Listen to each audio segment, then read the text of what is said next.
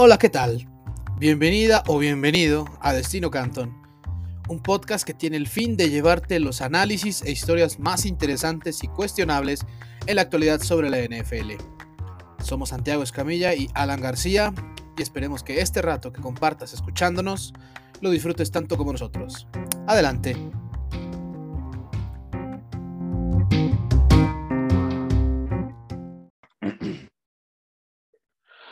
Hola, ¿qué tal? Bienvenidas y bienvenidos. Buenos días, buenas tardes, buenas noches. A quien sea que nos esté escuchando, se los agradecemos bastante aquí a un episodio más de Destino Canton. Eh, les habla servidor Alan García y Santiago Escamilla, mi compañero que me acompaña. Santi, ya 11 semanas se fueron de la NFL y bueno, hay equipos que se están enrachando y hay otros que desgraciadamente están pasando por un momento muy turbio y hasta dudoso. ¿Cómo estás, Santi?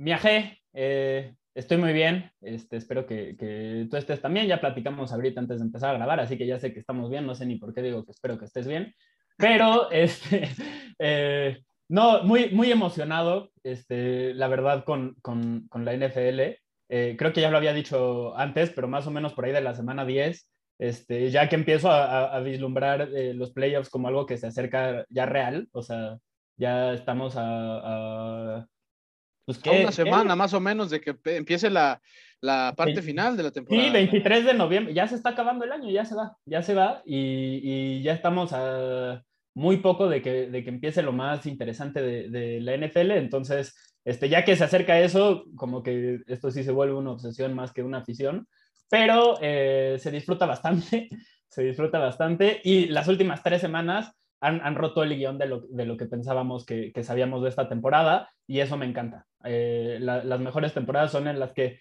no, no sabes cuál es el mejor equipo de la liga ni sabes cuál es el peor. Bueno, en este caso sí sabemos cuál es el peor, Detroit es muy claro, pero cualquiera le puede ganar, eh, este, cualquier equipo le puede ganar a otro eh, en cualquier semana y, y, eso parece que es más cierto esta temporada. Entonces, este, pues muy, muy, muy contento con eso.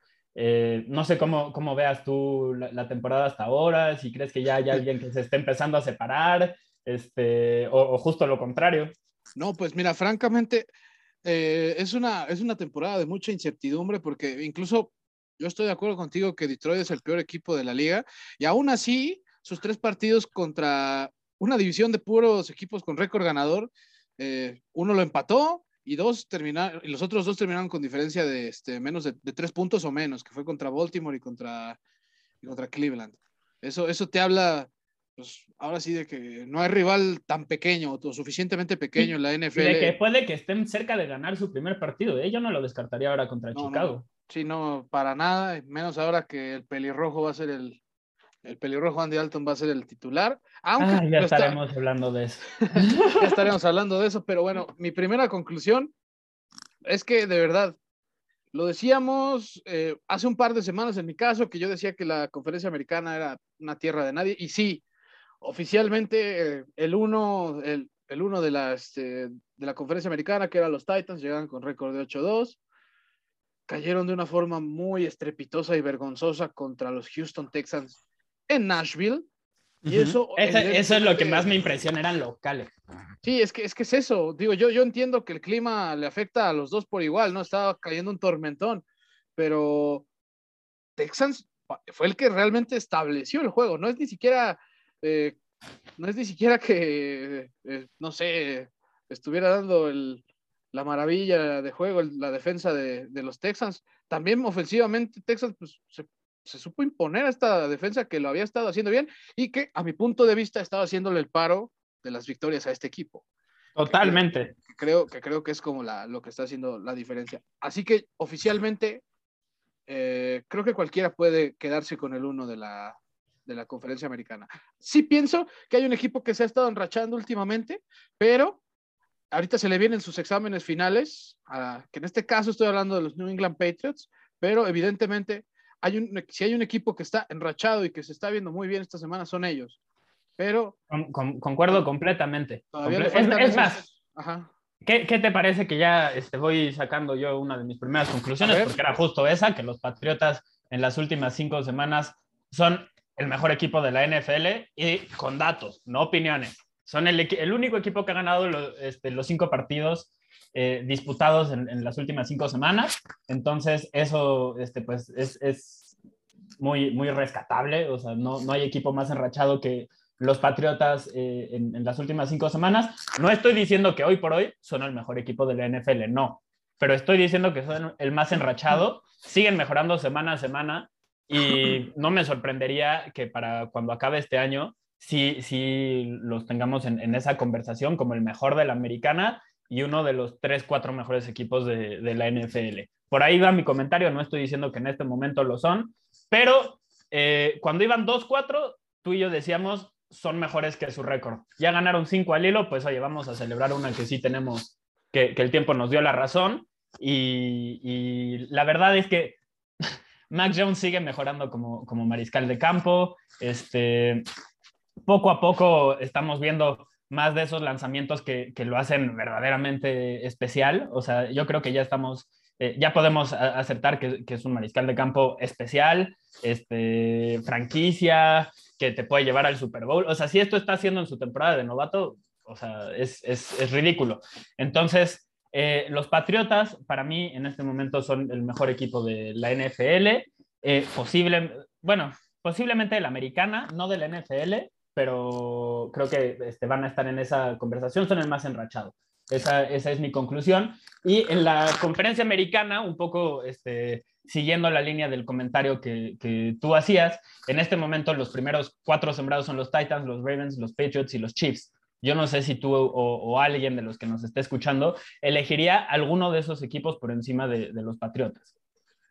Sobre todo en estos momentos, quizá por la forma en la que parece ser que el aspecto que estaba siendo más criticado de los Chiefs ya tuvo una mejora importante, que estamos hablando de la defensa.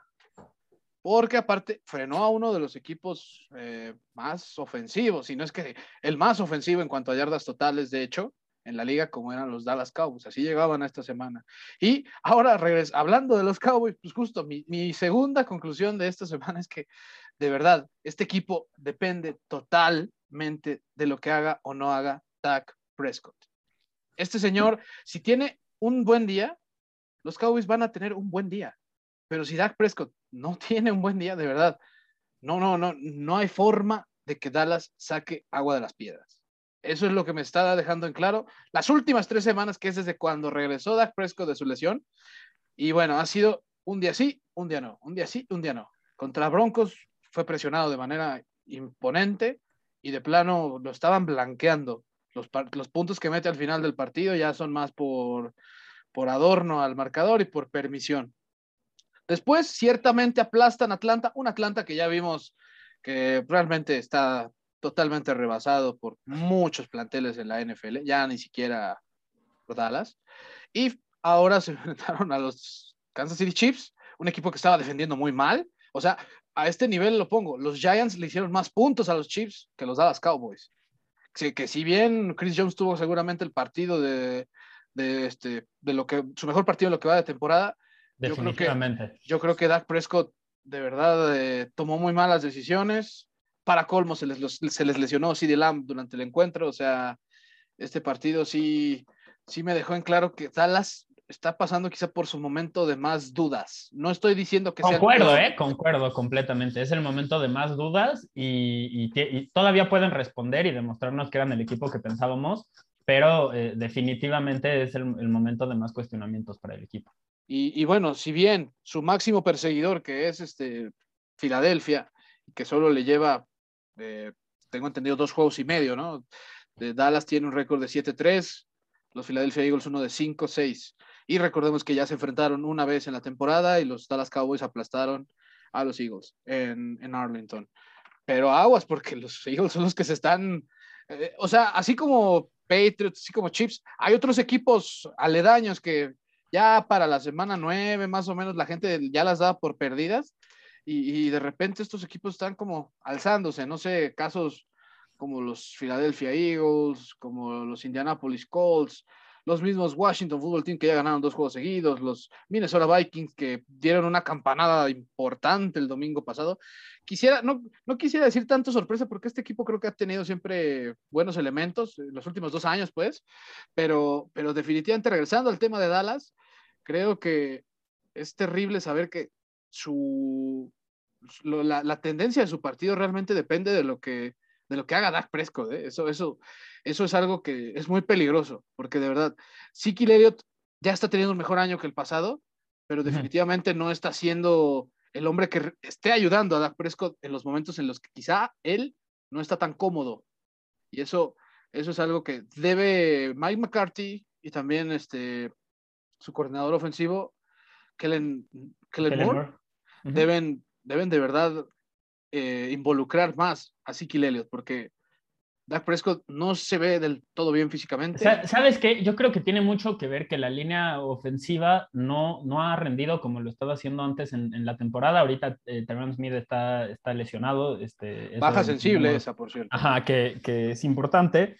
Pero el mismo Zach Martin, que es un jugador del Pro, uno de los mejores guardias de, de, la liga, contra Chris Jones, o sea, lo hizo mierda Chris Jones todo el partido, pero consistentemente le ganó el duelo personal. Y, eso también eh, influye, este, digo, este es solo un duelo, pero en general la unidad como tal no, no ha funcionado de la misma forma y como tú lo resaltabas, Dak Prescott no está completamente sano, entonces este es el momento en el que otros jugadores deberían de estar levantando la mano. Concuerdo completamente en la crítica a, a Ziki Elliott. O sea, estamos hablando de un corredor que en teoría es un talento generacional, y ha demostrado a ratos que sí, sí puede serlo y que sí puede cargar con el equipo, ser ese jugador que carga con el equipo este, y que la ofensiva corre por él y, funciona bien.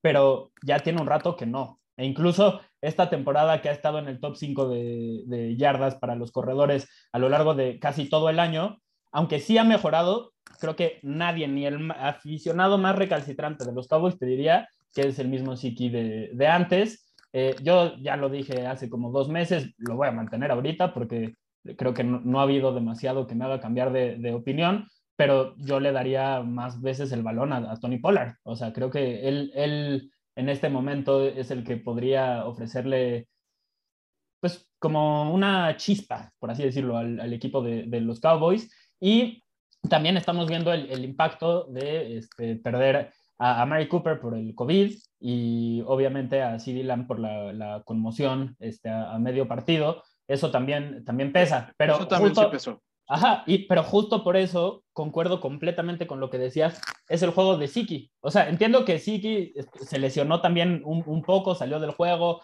luego regresó, como que no se veía al 100 y parece que sí es un tema con el que va a estar lidiando este, esta semana, aunque no, no parece que su disponibilidad esté en duda pero eh, pues sí es un, temita, ¿no? La cosa con él es que siempre está carreando eh, estas cuestiones y lo que le vimos como un corredor de élite, pues fueron una o dos temporadas. Sí, no, yo, yo, yo pienso que Dallas está a tiempo todavía de, de salir de este hoyo. Eh, es que, no es un hoyo grande. Bueno, son dos de tres partidos malos que han jugado. Por eso me pareció perfecto cómo lo planteaste, de, de, que es un momento de dudas. No, no, podemos decir ni siquiera que es un bache enorme ni nada por el estilo. Sí, no, hay una piedrita. Dos malos partidos. Sí, sí, totalmente. Dos malos partidos cuando su, su, mariscal de campo, candidato al MVP hasta, hasta que empezó esta rachita, creo yo, eh, pues obviamente cuando él no se dé bien, pues sí, el, todos los equipos que tienen un jugador así, este, en esa posición dependen en mayor o, menor medida de lo que haga su mariscal de campo, ¿no? Pero sí me parece que este, los equipos que le cargan completamente la mano al mariscal de campo y, dicen, güey, sobre tu espalda va nuestro, nuestra temporada, o sea, tú en nuestros hombros vas a cargar al, equipo. Este, obviamente, esos, esos equipos van a, depender más de, de qué también jueguen, ¿no? lo estamos viendo con Josh Allen y los Bills. Cuando Josh Allen no, no juega completamente, dependen tanto de él los Bills que se caen como equipo y creo que es lo mismo en, este caso. Y, aquí sí deberíamos de, los Chiefs es otro, otro de esos ejemplos. Aquí es donde sí deberíamos entender un poco, por ejemplo, de lo que hace Tampa Bay, que, su peor racha de, de, esta temporada fueron este, una derrotas consecutivas este, con el bye week en medio, pero que tienen un equipo muy, o sea, han tenido muchas lesiones, sí, pero tienen un equipo tan profundo que han podido más o menos suplantarlas reemplazar a los jugadores que han perdido y además incluso en los mejores momentos no dependen enteramente de, Tom Brady. El año pasado eh, eran uno de los equipos este, que mejor tenía, corría el, balón este, sobre todo en, conceptos y el tipo de jugadas de, este, como carreras de poder con, con Fournette y con Jones. Entonces, en fin, este, solo por mencionar un ejemplo, ¿no? De hay, hay, varios, pero eh, el chiste es que sí, o sea, si construyes tu equipo con suficiente profundidad y con suficientes jugadores de talento en las posiciones importantes, cuando tu mariscal de campo no está bien, los otros pueden un poco crecerse y, ayudarle, echarle la mano y no está pasando eso en Dallas. Y bueno, también otra cosa que sí quiero analizar de, de ese, específicamente el rendimiento que vi yo del domingo de Dallas, es que también está un poco en duda la profundidad que quizá haya y que pues, antes era, decíamos, es un hecho que este equipo tiene armas por todos lados. Se fue, se fue el partido tras la primera mitad, luego justo en la última jugada de la primera mitad, Amari Cooper no estuvo y por ejemplo, quedaban eh, Michael Gallup, que ya regresó de lesión, y Pero pues no podemos Cedric Wilson. esperar. y, Cedric Wilson, decían muchas, bueno, se dice por muchos lados que es un gran receptor, bueno, tiró pases.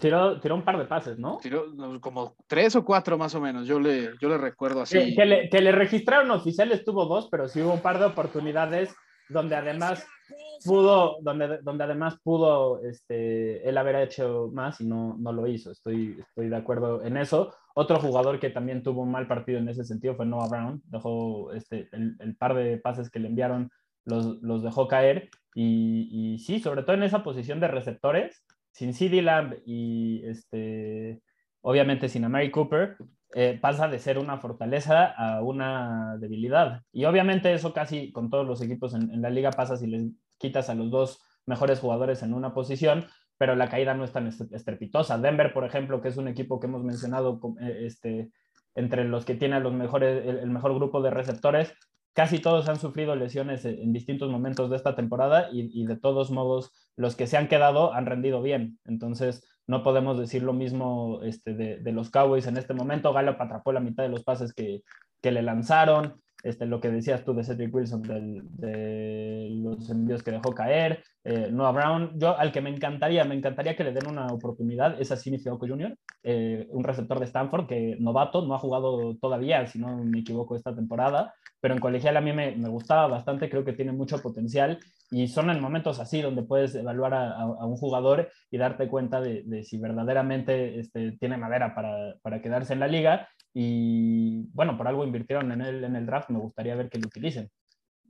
Sería bastante interesante, dado que, pues, por ejemplo, la disponibilidad de CD Lamb sí, sí está en duda. Salió del partido y claro. semana corta, porque ellos juegan. Con una conmoción cerebral en tres días, no, no, es, no es seguro que regreses. Sí, no. O sea, Aunque ya, ya estuvo tratando, ya estuvo haciendo como cierto ejercicio ligero, entonces parece que sí está progresando, pero las, las o sea, sí hay, lo, lo hemos dicho aquí, este, un par de veces, pero lo vamos a repetir cuantas veces sea necesario. Si hay una lesión que no quieres apresurar, es una de, de la cabeza. O sea. Sí, no, es que simplemente puede haber secuelas en momentos inesperados del futuro y eso, pues básicamente por eso es que está el protocolo de conmoción. Exacto. Así, de sencillo. Y, y, nada, nada, nada, nada, nada, nada vale que, que arriesgues tu salud de esa forma. Nada, absolutamente nada. Totalmente. Y, y, ahora, hablando, justamente hablando de trabajo, ¿qué te parece si pasamos ahora a las noticias y lesiones? Bueno, esta, esta me parece que, a veces no es tan degustable porque pues, luego no, no, demasiadas no. cosas. Y, y, esta tampoco, este, mucho menos porque hubo, fue una semana de despidos. Sabemos que la NFL, conforme va avanzando la temporada, eh, pues sube o, o, crece la posibilidad de que muchas personas pierdan su trabajo. Así funciona cada año. Este, va a haber un montón de despidos y va a haber un montón de, de gente que, que, llega a esas posiciones a demostrar este, que, que tiene con qué y a, y a, intentar crear una carrera en, en, la NFL, porque también el turnover en cuanto a entrenadores y, o sea, de jugadores ya sabemos que el promedio es como de dos años en la liga. Y, de entrenadores, este, pues, yo, yo supondría que, que, un poco más, pero tampoco muchísimo. O sea, si, si, te, si la, la NFL se da cuenta de este, lo que te gusta hacer y, y, lo logran explotar y lo logran defender y logran defender, digo, explotar las cosas que no haces bien, este, no, no, no importa cuánto éxito hayas tenido en algún momento, te puedes volver alguien obsoleto rapidísimo, rapidísimo. Y, y, eso es justo lo que me parece que pasó con Jason Garrett. No sé, o, o, no sé si tú lo veas. Yo sí creo que tuvo su época en la que fue innovador, en la que como que mostraba potencial y etcétera, pero ya tiene mucho tiempo que no pensamos este, de esa forma en Jason Garrett. Eh, Jason Garrett, el, para quienes quizá sea la primera vez que nos escuchen o que tengan menos de dos o tres años siguiendo la NFL, bueno, este Jason Garrett eh, fungía como coordinador ofensivo de los New York Giants y justo tras su derrota eh, del equipo neoyorquino anoche, el lunes por la noche, contra, contra los Tampa Bay Buccaneers por marcador de 30-10, al día siguiente, este, o sea, hablando de hoy, martes, fue anunciado que ya está despedido del equipo. Eh, otra, otro antecedente, bueno, Jason Garrett fue entrenador en jefe de los Dallas Cowboys y antes coordinador ofensivo del mismo equipo. Eh, un Jason Garrett que además, eh, desde que llegó como coordinador ofensivo de los Giants, es el equipo con menos touchdowns en toda la liga, tiene 42 me parece, pero estamos hablando de que el señor pues tiene ya poquito más de año y medio que había llegado a la liga y eso es imperdonable. O sea, hay, hay corebacks que tienen más touchdowns en una temporada que los touchdowns que tienen los Giants en año y medio. Y eso, pues creo que habla por sí solo, ¿no? Y pues también el rendimiento que mostró el día de ayer Giants en cuanto a este aspecto ofensivo, pues sí dio, dio vergüenza, la verdad. Podría incluso decir que los puntos que pusieron en el marcador los Giants fue debido a una entrega que fue provocada por Mike Evans. O sea, fuera de eso, de verdad, Giants creo que no se hubiera puesto en el marcador, más allá de un gol de campo de una primera serie ofensiva que creo que más o menos le movieron bien el balón a los Bucks. Pero sí, Jason Garrett.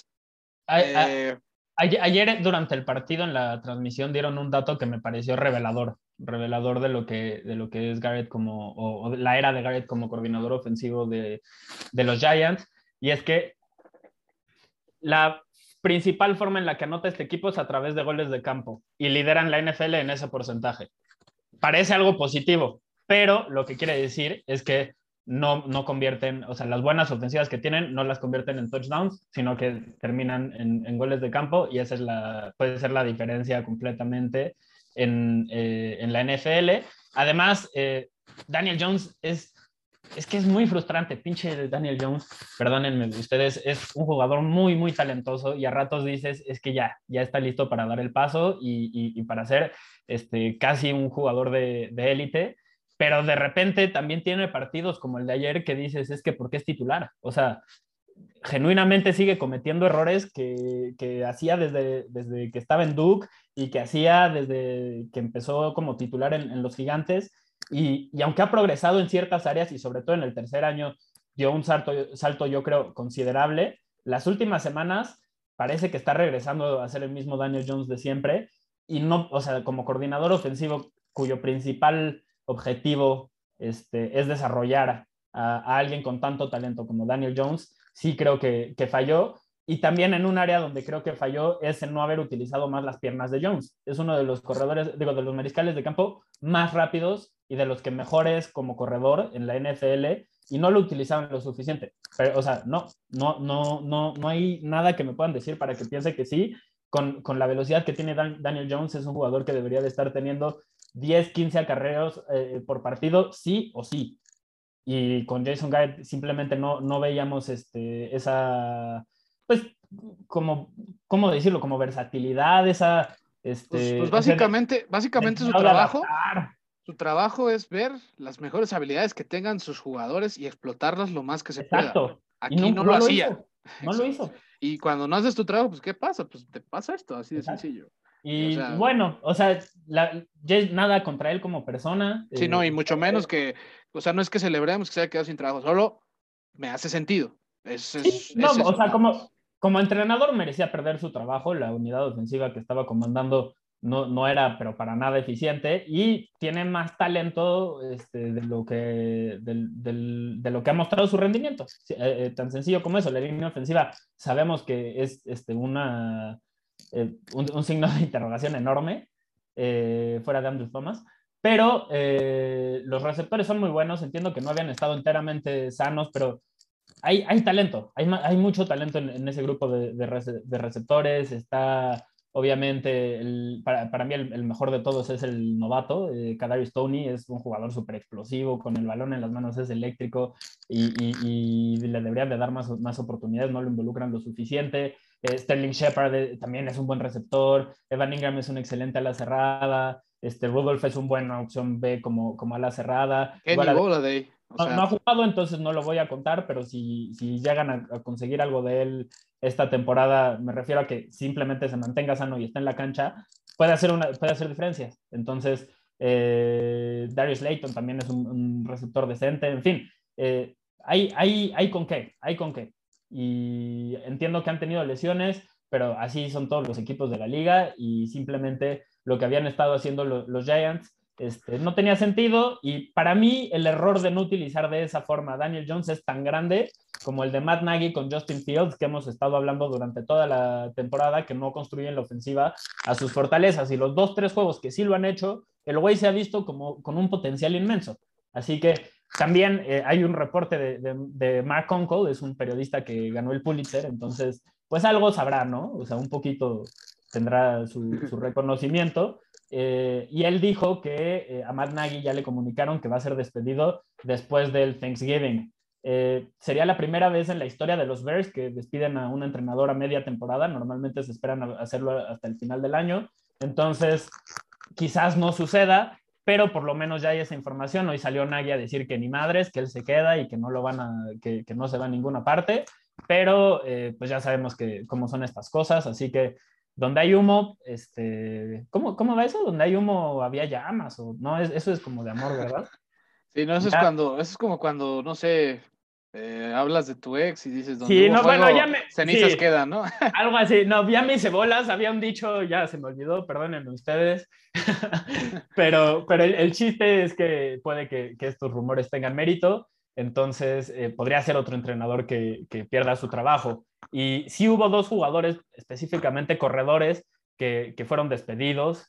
Este, los dos nombres grandes, importantes, que quizás su, su este, producción en la cancha ya no, ya no era como de lo que habíamos, lo, perdón, no era lo mejor que habían mostrado este, ni cerca, y claramente iban hacia la baja los dos, Philip Lindsay con los Texans y Adrian Peterson con los Titans, pero ambos perdieron su trabajo el día de hoy. Y sobre todo en el caso de, Lindsay, yo recuerdo haberte escrito hace como un mes y decirte es que se ve lento, o sea, simplemente no, no trae, o sea, este Lindsay ya no trae nada.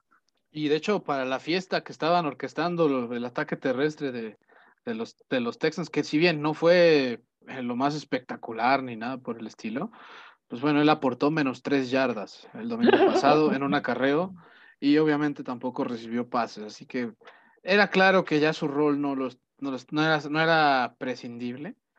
Este, y bueno, no, era, no era ah, imprescindible, no, justo era, prescindible. No era, no era, imprescindible y bueno, Rex ah, Gracias, mi aje, ya viste, que yo me había equivocado con una mamada así y entonces dijiste, acá, vamos a echarle la mano a... Acá, acá es parejo, acá es parejo, acá Acá, acá, somos, acá somos fans de José José porque siempre quedamos como payasos, ¿no? Pero, con estilo y, siempre echándonos la mano.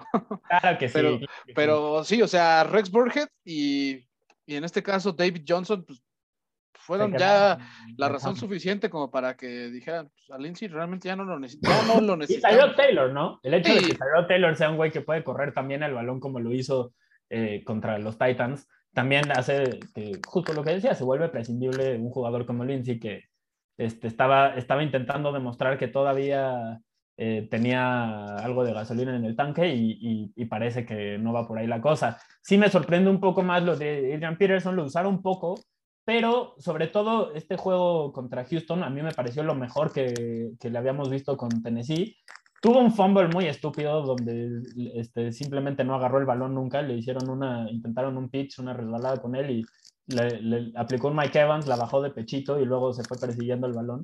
Este, y lo recuperó, pero eh, pues sí fue, fue un error, ¿no? Y cuando, cuando eres un jugador que ya no tiene el talento como para ser una superestrella, errores así te pueden costar el trabajo y, y lo vimos con, con Peterson, que además se vio superado por los otros corredores en el, en el depth chart, Hilliard y, Foreman. Foreman, sí. Donta Foreman, sí. Donta Foreman, se me estaba escapando su nombre. Es justo el que más me gusta, Donta Foreman, de, de los que han utilizado para reemplazar a, a Derrick Henry, pero ninguno es nada especial, ¿eh?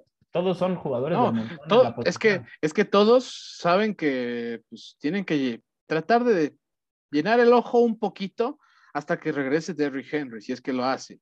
Porque... Este, este año yo creo que nadie debería de tener expectativas de que pueda regresar. Sí, no, totalmente. Y, yo, por más que el récord que hayan tenido, por más que le hayan ganado los Rams, los, los Titans, yo no estoy convencido de que, de que puedan. Es que habían sido muy constantes. que, eran seis victorias, siete victorias contra equipos que estuvieron en postemporada el, el año pasado. Eso te, te, habla de un equipo, hasta parece que, que ya que comprobó desde temprano en la temporada que sí es contendiente. El problema es que todo eso lo hicieron con Henry y las últimas dos semanas, tú y yo lo habíamos dicho, no, no, o sea, los otros equipos se dispararon tanto en el pie que los Titans no tuvieron que hacer nada más que nadar de muertito y esperar a que el otro se ahogara para, para salir avantes de, de, de Sí, sí, total. Ahora sí que fueron, fueron las Rose mientras que ahí estaba su Jack, ¿no? exactamente, exactamente. El mar. Y, y, y, pues cuando el partido se puso se puso interesante para los Titans y la hora de la hora tenía que responder eh, Ryan Tannehill, no lo hizo y ya estaremos hablando de eso. Hay que dedicarle su momento a Tannehill, no me quiero adelantar tanto, pero no, es que... Digamos que si les cae bien, este, no, no lleguen a la sección de se mamó y si les caga, este, les va a gustar lo que tenemos para decir. Va a ser, va a ser fascinante y, y, que, que, pasamos a, las lesiones, porque hay bastantes. Eh, y, y, muy, y muy graves algunas, ¿eh? Ajá, de, de jugadores importantes, además. Tristemente, de jugadores importantes. Pues el primero que es Aaron Rodgers, que se lesionó el dedo gordo del pie. Si alguna vez se han lesionado el dedo gordo del pie, yo nada más los quiero invitar a que nos escriban o den sus opiniones de cómo se siente caminar, ya ni siquiera correr, caminar, cuando tienes una lesión en el dedo gordo del pie. Mira, yo puedo hablar por experiencia como alguien que se ha pegado en el dedo gordo del pie con muchas esquinas a lo largo de la vida, esquinas de cosas, o sea, de, de paredes, coches, mesas, todo lo que puedan pensar, me he pegado y yo sé que no es obviamente este, lo, mismo, pero por 20, 30 segundos no puedes ni parar, o sea, ni, ni poner peso sobre el pie. Y no me imagino tener una, una, lesión de verdad, cómo puedes caminar, mucho menos lanzar, porque el trabajo de, de los pies es importantísimo. La técnica más la forma exacto. O sea, es, es, toda la diferencia. E, es más, este, Bill Walsh de los 49ers decía, puedo ver solo los pies de un mariscal de campo durante un partido y decirte cómo le fue. Así de importante es. Así, así de, así de eh, ¿cómo decir? Diferencial puede ser el rendimiento de un coreback y pues hay que estar atentos de, de cómo Aaron Rodgers responde a esta dolencia. También hubo otro coreback que incluso salió de su partido en su momento, después de que lo capturaran en el partido entre Bears y Ravens. Estoy hablando de Justin Fields, ya este, salió lesionado de las costillas. Y no va más a jugar o menos, en... Más o menos a la, al inicio del tercer cuarto, faltan como 11 minutos por jugarse en ese cuarto, salió y entró Andy Dalton y ya también Matt Nagy anunció que Dalton va a ser el que inicie el partido frente a Detroit en el, en el juego que inaugurará la jornada de, de acción de gracias. Así uh -huh. que es una baja. El, el juego que nadie, nadie, nadie, ni los más clavados de la NFL, este, estamos esperando ver. ¿No? Chicago sí, contra Sí, no, ¿eh? Sinceramente, si me dices que puedo hacer algo más interesante en esa mañana, porque aparte es a las once y media, once cincuenta más o menos de la mañana hora del centro de la Ciudad de México, eh, la verdad prefiero, no sé, hacer la otra cosa. Yo, yo, honestamente, para este juego sí me voy a esperar a que ya vayan a la mitad para empezar a verlo, solo porque así le puedo adelantar y echármelo más rápido, porque así no estoy dispuesto a, a, a dedicarle tres horas y media de mi vida a estos equipos. Pero pues sí, Justin Fields no va a estar en ese partido. Eh, además, Matt Nagy se, eh, rehusó nombrarlo como titular para el resto de la temporada cuando regrese de, esa lesión. Entonces, este, pues, pues Nagy sigue, sigue haciendo cosas para que lo despidan, ¿no? La verdad, sigue tomando esas decisiones. Alvin Kamara eh, sigue sin entrenar por una lesión de rodilla, tampoco entrenó Ingram. Entonces, ese es un tema a, a, a revisar porque, sobre todo, entendiendo que juegan el jueves, pues eh, puede ser un, problema, ¿no? Si no tienes a ninguno de, los dos corredores titulares, cuando tampoco tienes a tu mariscal de campo titular, tampoco, no, digo, no lo han tenido en ningún momento de la temporada, pero tampoco tienen a su receptor número uno y, en fin, por eso los Saints son, son, son quienes son esta temporada. Para mí, la, la lesión más importante de esta semana, por mucho, fue la de Elton Jenkins, el jugador linero ofensivo de los Packers, eh, el año pasado fue All Pro como guardia izquierdo, esta temporada estaba jugando como tackle izquierdo, sustituyendo al lesionado David Bakhtiari, que además es uno de los mejores tackles de la NFL. Bueno, no, no lo extrañaron nada, bueno, es hipérbole lo que estoy diciendo, estoy exagerando, obviamente extrañas a un jugador así, pero Elton Jenkins en esa posición específicamente lo, logró, haciendo muy bien. Ajá, lo logró reemplazar muy bien, eh, o sea, eso me refería, que Elton Jenkins es tan bueno que puede ser un jugador del pro como centro, como guardia o como tackle y, ya lo ha demostrado. Entonces, eh, es una lesión importante, sobre todo porque Bakhtiari se supone que iba a regresar y, este, y no, no lo hizo la semana pasada y ahora parece que ya lo operaron otra vez y fue una cirugía menor como para limpiar este, cosas de la rodilla. E, esas cirugías menores no existen, ¿eh? Yo he leído de muchos, muchos jugadores que tienen la arthroscopic eh, surgery, o no sé cómo se dice, arthrostropic, perdón, y, y, que se supone que sí, es nada más cuando tuviste una, una, operación este, fuerte o grande, por así decirlo, en la rodilla, después se meten para limpiar lo que quedó este, términos médicos y si hay algún doctor que, que, nos esté escuchando y lo estoy explicando mal, me puede decir y, y, lo explico bien después, pero más o menos así, para que lo entendamos nosotros que no somos doctores, funciona. Entonces, yo, yo creo que es un tema que podría incluso terminar con su temporada este año y, y sí me interesa ver que no lo, pues que no presionen su, su, regreso, que no lo apresuren porque es un jugador excelente y porque es un ser humano que obviamente está lastimado claramente y posiblemente pueda ponerse en riesgo para, para salvar la temporada de su equipo. Que hay que decirlo, los Packers están lidiando con lesiones tanto como cualquier otro equipo en la NFL. Y, y quizás no, no, le no, se le ha dado la atención que, que merece ese tema eh, cuando los evaluamos este año, pero en ofensiva, en defensiva, han perdido jugadores cada semana y sobre todo jugadores importantes el año pasado este, tuvieron seis jugadores en el Pro Bowl, todos, todos han perdido juegos esta temporada. Entonces, eh, ese tipo de cosas pueden descarrilar el año y, no me sorprendería si lo hacen con Green Bay. Además, eh, a Mary Cooper y CD Lamb, ya lo habíamos dicho, posiblemente no estén para el Thursday night y no sabemos cuándo van a regresar, pero tampoco se espera que sea una ausencia eh, por, por, demasiado tiempo. Otro jugador que podría volver es Jared Goff para el Thanksgiving. Eh, Tim Boyle pues no hizo nada. Uh, dijo nadie nunca, ¿no? Es correcto. Sí, no, hizo nada como sustituto. Eh, muy curioso. y Goff tampoco lo va a hacer, o sea. No, no, no, pero el caso de Tim Boyle, güey, es que hay gente, es un Chase Daniel de la vida, que eh, por alguna razón convence a todos de que lo siguen contratando y le sigan ofreciendo contratos como suplente, aunque no ha demostrado nada. Un comino dentro de la cancha para demostrar que lo merece. Y el, y el caso de Tim Boyle para mí es incluso peor, porque este güey terminó su, su carrera colegial con el doble de intercepciones que de touchdowns. Y estamos hablando de 10 touchdowns, 20 intercepciones, algo así. No, no sé cómo un jugador que ha mostrado eso le, le pueden seguir dando oportunidades. Ya lo hizo Green Bay, ya lo hizo Detroit y claramente, claramente no es un jugador que, tenga talento para ser titular ni para estar cerca de la cancha en la NFL, así que quizás es muy inteligente, no lo sé, pero talento no diría que tiene mucho. De hecho, de hecho en el colegial que fue en la Universidad de Yukon, tuvo 26 intercepciones y 12 touchdowns, o sea, ahí mirámosle. El doble, ¿ves? Sí, sí, el, doble. el, rating, el rating terminó. Más del doble. 60.3 60 de rating. Y, bueno, no sé qué más puedo yo añadir a esto que acabo de decir. Solo que, pues pobrecitos de los Lions, porque la verdad, si tuvieran quizá un coreback un poquito más decente, yo creo que al menos dos partidos sí los hubiera ganado. Pero, y, eso, ya es otro... Estarían en la conversación como uno de los peores equipos de la liga. No estaríamos todos de acuerdo en que son el peor equipo de la liga. Son cosas diferentes, ¿eh? O sea, yo he estado en esa situación donde tu equipo es una absoluta basura y la verdad es que sí es importante para uno sentir que no es la mayor mierda de la liga. Pero, en fin, este, otro jugador que, que podría regresar eh, para la semana 12 es Karim Hunt. Ya volvió a practicar. Él ha tenido una ausencia extendida eh, sí se lesionó feo. se desgarró la pantorrilla, ¿no? Tengo entendido con un partido contra los Cardinals.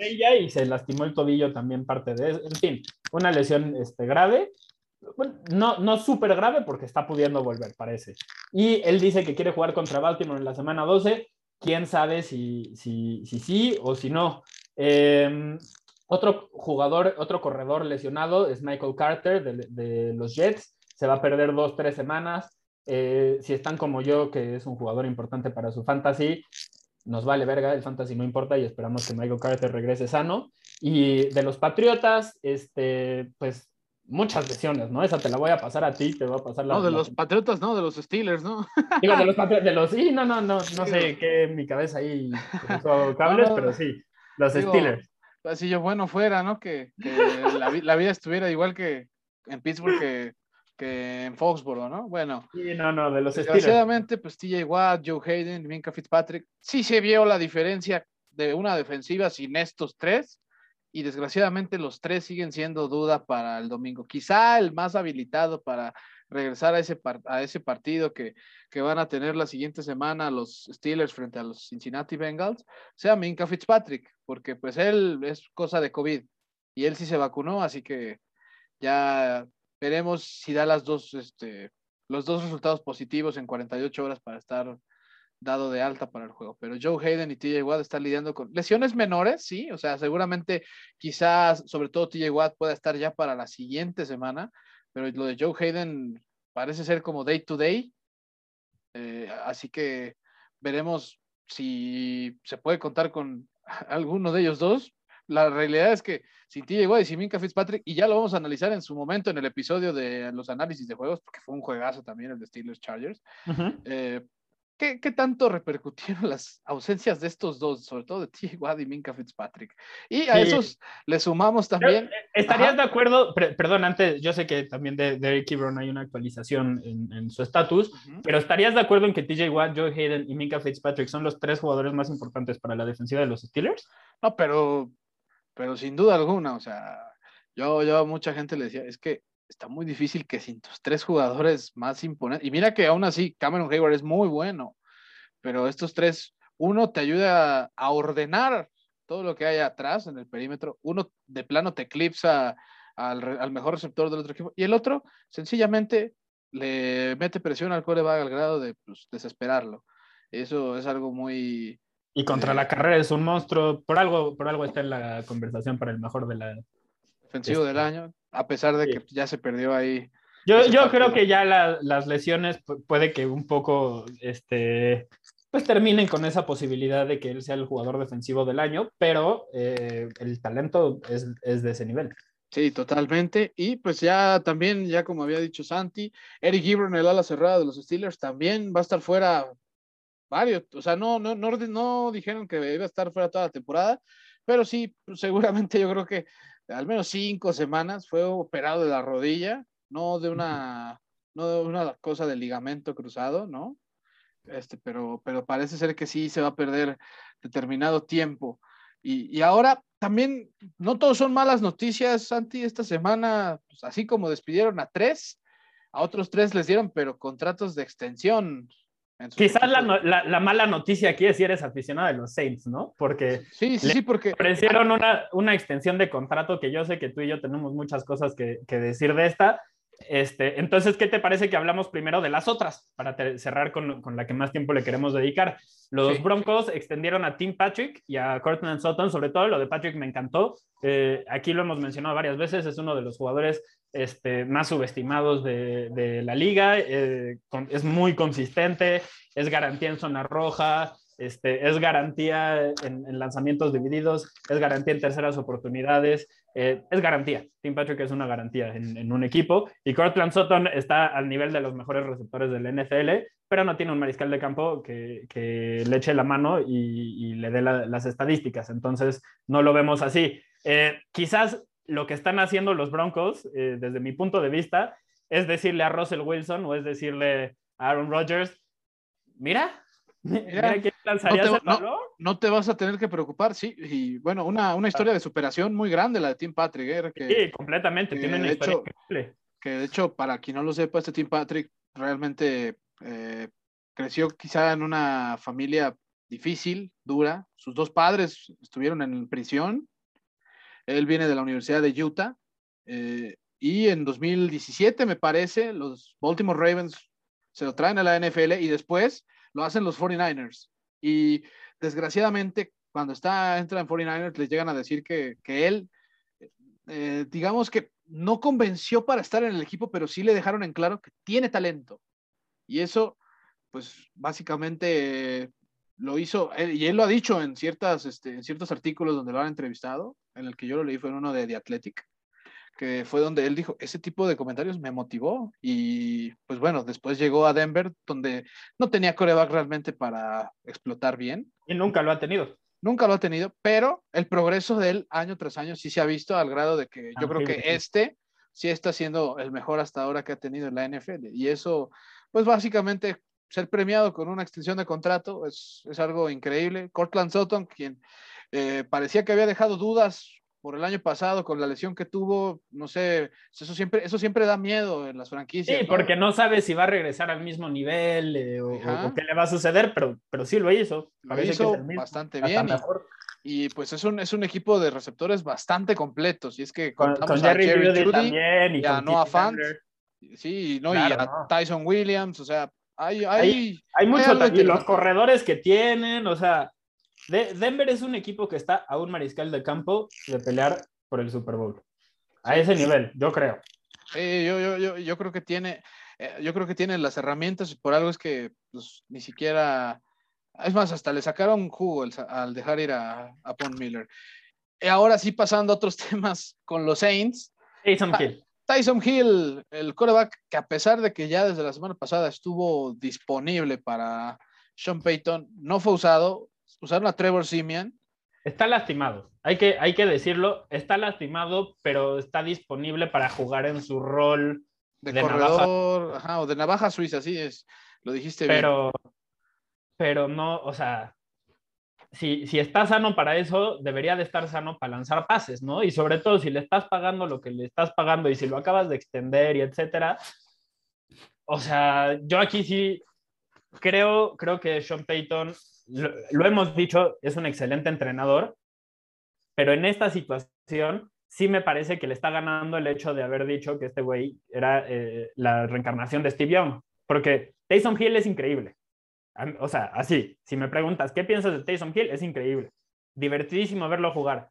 ¿Le pagarías lo que le, van a pagar? Ni madres, pero ni loco.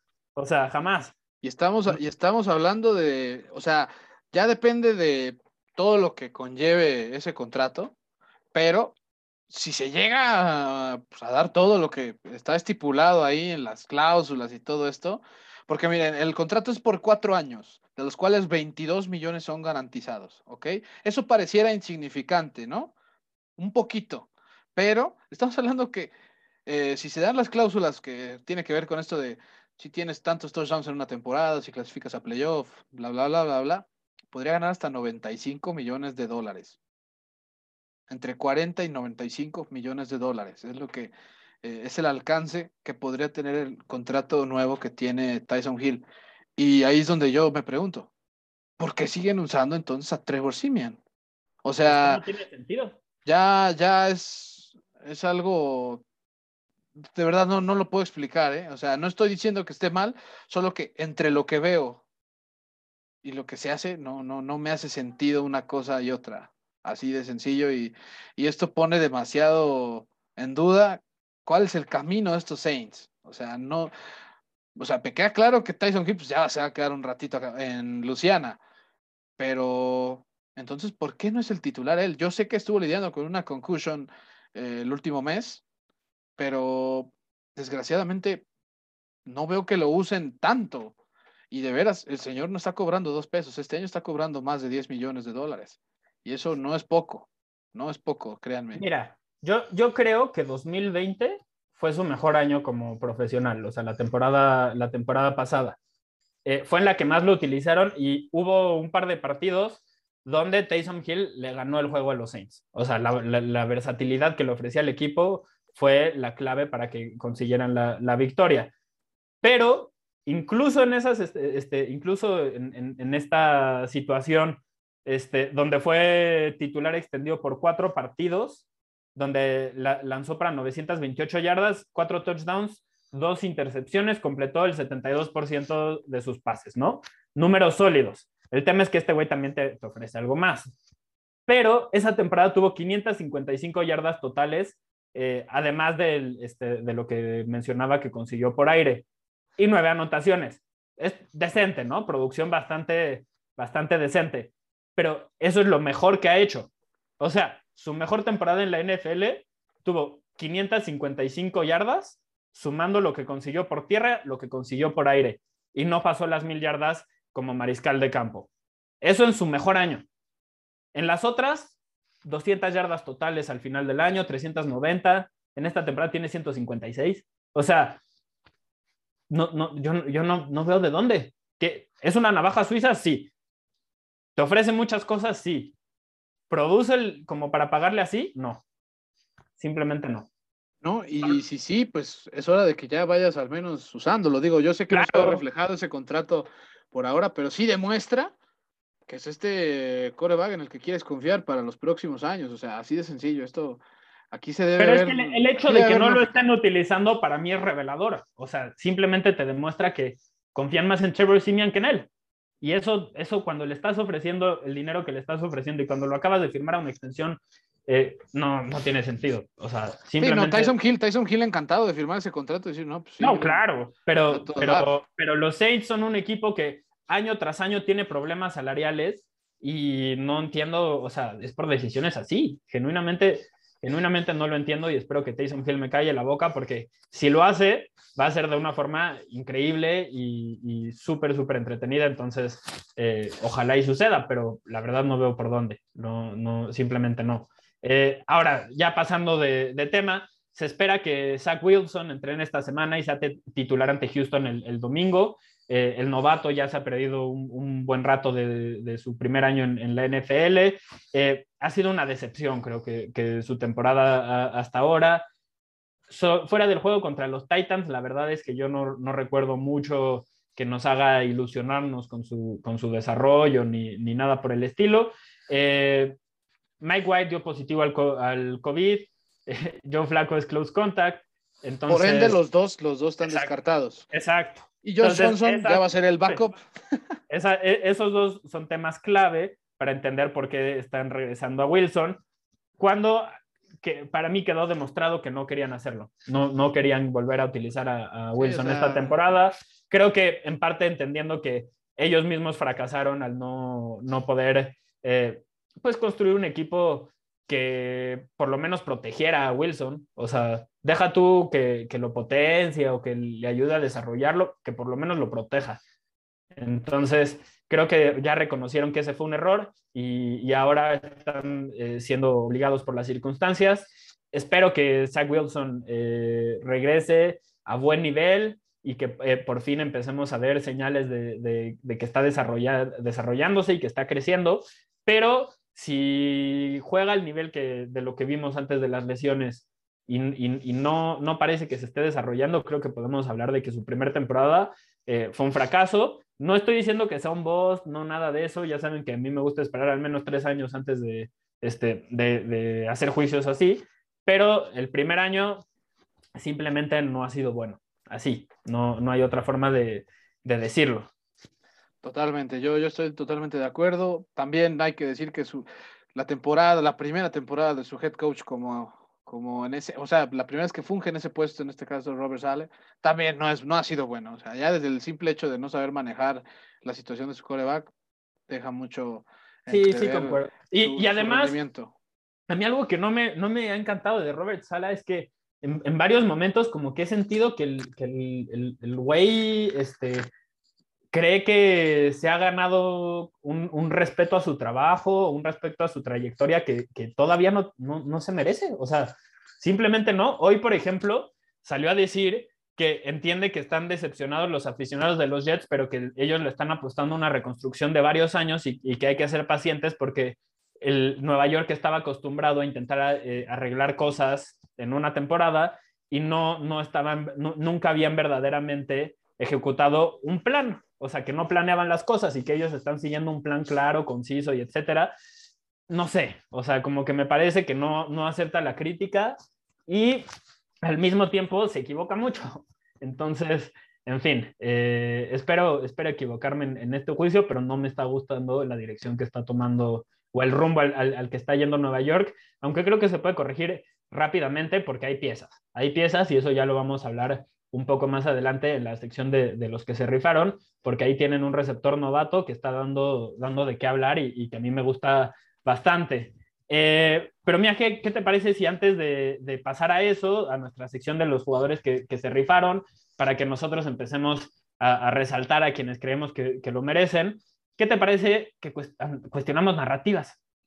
Ya sabes que, siempre nos gusta hacer eso, a veces, a veces no tan de fondo, hablando de que solo a veces lo, mencionamos y ya, pero, pero aquí sí, en esta ocasión lo, lo, vamos a enfocar totalmente y precisamente es en un equipo de la Conferencia Nacional que ha ido a la alza y estamos hablando de los Philadelphia Eagles, que han ganado tres de sus últimos cuatro partidos y aparte haciéndolo de manera autoritaria. Eso, eso es yo creo que lo, lo que más eh, destaco de, de Filadelfia. esa es la situación. ¿Cuál es la narrativa que vamos a cuestionar? La narrativa, bueno, ustedes no están para saberlo ni yo para contarles, pero en una cadena, en un programa de una cadena de ESPN Plus, eh, se llegó a dar el comentario como no una reacción eh, muy exagerada, que los Philadelphia Eagles van a clasificar a playoff. Luego de estas tres victorias en los últimos cuatro partidos, se soltó ese comentario y pues, aquí vamos a cuestionar eso, ¿no? O sea, hay que decirlo, los, los Philadelphia Eagles, la verdad, no se esperaba mm, pues, prácticamente nada de este equipo luego de la situación en la que literalmente terminó su temporada que significó todo, pues todo un relajo, la verdad que acabó con lo de Carson Wentz saliéndose del equipo, con lo de Doug Peterson también siendo despedido, no sé, todas, todas estas cosas que pasaron, donde incluso Jalen Hurts, eh, bueno, se llegó a poner en duda incluso si Jalen Hurts iba a ser el quarterback titular de, de Eagles, sobre Joe Flaco, que es pues, un Joe Flaco que ya ni está en el equipo, o sea, a ese nivel de ridículo sonaba cuando no, no garantizaban la titularidad a Jalen Hurts. Y hay que decirlo, Nick Siriani ya encontró la forma en la que puede explotar bien este equipo y lo ha hecho ganar tres de los últimos cuatro partidos muy bien, moviendo la pelota por tierra. Es el segundo equipo que mejor lo hace en toda la liga, cerca de un poquito más de 153 yardas por partido. Y bueno, aquí es donde yo te pregunto, Santi, ¿tú compras esta idea de que los Eagles van a clasificar a playoffs? Porque mira, la verdad, la verdad, la verdad, es que si nos vamos a los hechos, no estoy diciendo, yo, yo por ejemplo, te voy a decir que no la compro, pero tampoco siento que esté, eh, que sea el peor petardazo que se ha dicho en la historia, porque la realidad, para bien o para mal, es que los Eagles están a medio juego de, del wildcard. Y eso es algo interesantísimo. Justo, justo, justo, justo por eso no te voy a decir eh, que creo que está completamente equivocada la narrativa y es, es por algo que hemos mencionado en, en varios momentos este, de esta temporada. Un equipo mediocre, abiertamente mediocre, se va a colar en, en la nacional. De hecho, estaba, estaba viendo los standings en, en, este momento. Ah, ya me los cambiaron. ¿Qué onda? Por un momento me pusieron que San Francisco estaba arriba de, de los Eagles y de Carolina y ahora me lo ponen abajo. Bueno, en fin, el, chiste es que este, parece que el séptimo sembrado, el, sexto y séptimo sembrado en la nacional se los va a llevar algún equipo muy, muy chafa. Eh, en este caso están los Vikings. Y bueno, en, general, en, en, la conversación están los Vikings, los Saints, los 49ers, los Eagles, los Panthers y bueno, esencialmente todos, porque eh, todos tienen cinco victorias y hay un montón de equipos que están entre las cinco y, las tres victorias. Esencialmente todos excepto Detroit y obviamente los que están arriba, que son los Cardinals, Green Bay, Tampa Bay, Dallas y, los Rams. Entonces, por ese sentido, creo que es posible. Eh, y además porque los Eagles claramente han, han, mostrado que entienden ya cuál es la fortaleza de, de, su equipo y esa es la línea ofensiva. Jordan Mailata es un excelente tackle izquierdo. eh, y, un gran descubrimiento eh, gracias al, programa de, jugadores internacionales de, la NFL. Eh, quizás es, el mejor ejemplo de, alguien que, ha tenido éxito. Jason Kelsey es el mejor centro de la NFL y estoy dispuesto a pelearme con quien no esté de acuerdo. Es increíble. O sea, es que verdaderamente es increíble. Hubo, una jugada, no sé si, si no siguen en, en, Twitter este, a Dan Orlovsky, vale la pena porque eh, ese güey pues consistentemente sube como breakdowns de dos, tres minutos de distintos jugadores. Y esta semana eh, subió un par que me encantaron porque resaltaban justo ese punto de Jason Kelsey este, y, de la agilidad que tiene este güey como linero ofensivo en, una jugada en la que sale de, de trampas, el snap sale de trampa a la izquierda y bloquea al safety libre que estaba del otro lado. No, no sé si te acuerdas, este, en, el juego de, Green Bay contra San Francisco, yo estaba este, igual de emocionado por algo que, que hizo Alex Mack este, contra, contra los Packers. en ese caso fue, fue en la zona roja.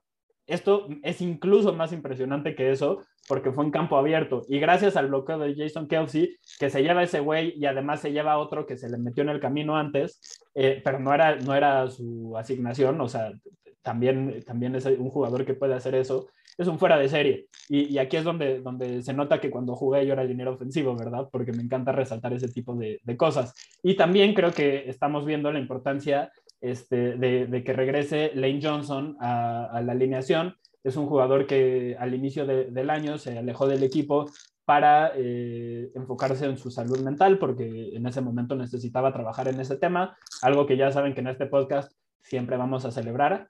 Y eh, no solo eso, yo abiertamente digo, me encantaría que se le diera esa disponibilidad a, la gente en la vida diaria, de decir, eh, hoy no estoy bien y dame chance, porque pues a veces así es la vida y, mejor enfocarnos en eso que, este, que, estarlo ignorando. Pero, en fin, ese, es otro tema. Lane Johnson es uno de los mejores tackles ofensivos de, la liga y este es el impacto que, puede tener en, un equipo. Últimamente, eh, Nick Siviani y los Eagles han dicho pues güey, vamos a, vamos, vamos a cambiar nuestro estilo ofensivo y en lugar de pedirle a Jalen Hurts que sea un pasador primero, corredor segundo, pues hay, hay, que, hay que aprovechar que corre el balón como ningún otro corredor en la NFL que no sea Lamar Jackson.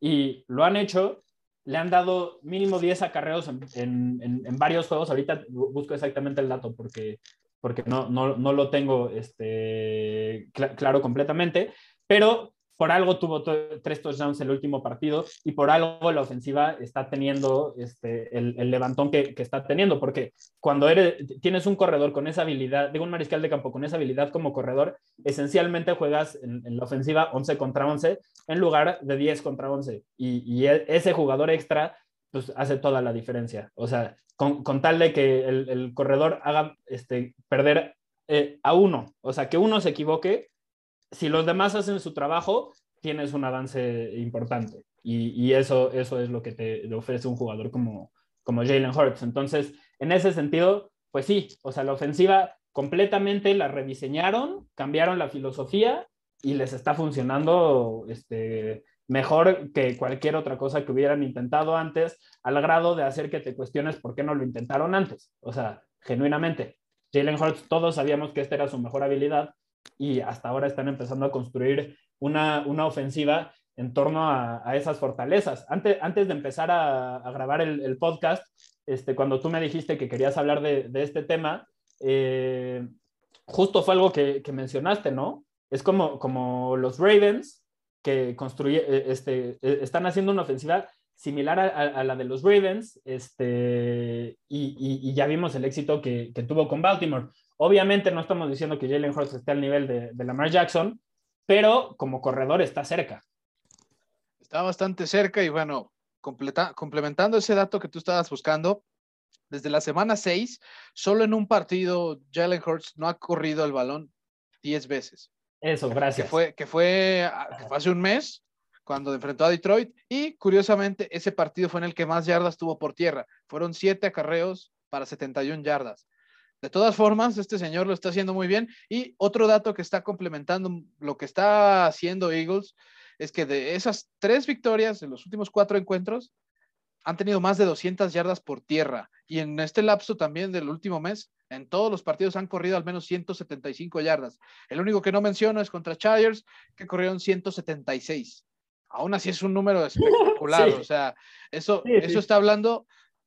Es, y es algo que me da gusto porque yo más o menos eh, cuando estaba acabando el primer tercio de temporada, me estaba pareciendo interesante lo que estaba haciendo Nick Siriani con los Eagles. Se estaba como adaptando a lo que, al rol que tenía y también más o menos a ir buscando cada vez más las, las habilidades que tenían sus jugadores. Elegiste, ¿no? Cuando estábamos hablando de, qué jugadores, digo, qué entrenadores novatos nos gustaban más esta temporada. Eh, y, bueno, Brandon Staley sabíamos que era como de aparte, entre, ¿no? Entre los dos dijimos que no íbamos a elegir a Brandon Staley porque era la, la opción obvia, pero tú te fuiste con Nick Sirianni, justo. Me fui, con Nick Sirianni y, y, bueno, me da gusto saber que se está viendo reflejado el trabajo de este señor al grado de que ya dio en el clavo con este equipo, que ya demostró que puede correrte eh, por aquí, por allá y por acullá, y con nombres no necesariamente tan grandes como lo es Boston Scott, como lo es Miles Sanders. Eh, la verdad. Jordan Howard ha, vuelto Jordan Howard esta eh, temporada. o sea, es, es, algo, es algo increíble lo que ha hecho Nick Sirianni con Eagles, que de verdad, yo sí los veía incluso para disputarse el sótano ahí de su división. Y en cambio, pues están ahí a dos juegos y medio de los Cowboys. Y que, que, pues en algún momento si siguen los Cowboys con una tendencia dudosa o que lleguen a perder partidos seguidos y los Eagles, que por ejemplo, la verdad, eh, en este caso, eh, la siguiente semana van a enfrentar a los Giants.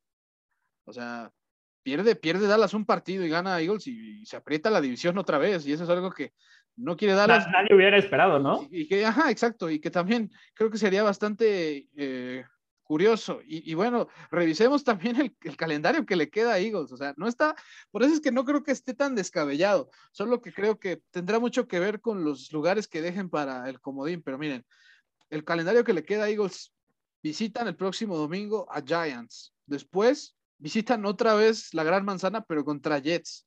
Para la semana 14 descansan. En la 15 reciben a Washington Football Team, que lo está haciendo también muy bien, pero no deja de ser un partido que si lo hacen, si hacen las cosas como deben, lo pueden ganar. Y después reciben a Giants, viajan a la capital en Washington y cierran la temporada ante los Dallas Cowboys. O sea, la verdad, está accesible el calendario para lo que he visto yo de Filadelfia. Está accesible para que pueda haber un sustito por ahí para la estrella solitaria. Si es que nos vamos a la narrativa que estaban cuestionando. No creo que le vaya a alcanzar, pero eh, bueno, ya, ya estaremos viendo ahí, porque a Dallas, por ejemplo, le, falta Raiders, le falta visitar a los Saints, dos juegos contra Washington, uno contra Giants, el juego ante, ante Cardinals, que es en la penúltima semana, y ya finalmente contra Eagles. O sea, Ahora, deberían de ganar todos esos, quizás salvo el de Cardinals y posiblemente contando el de Cardinals, ¿eh?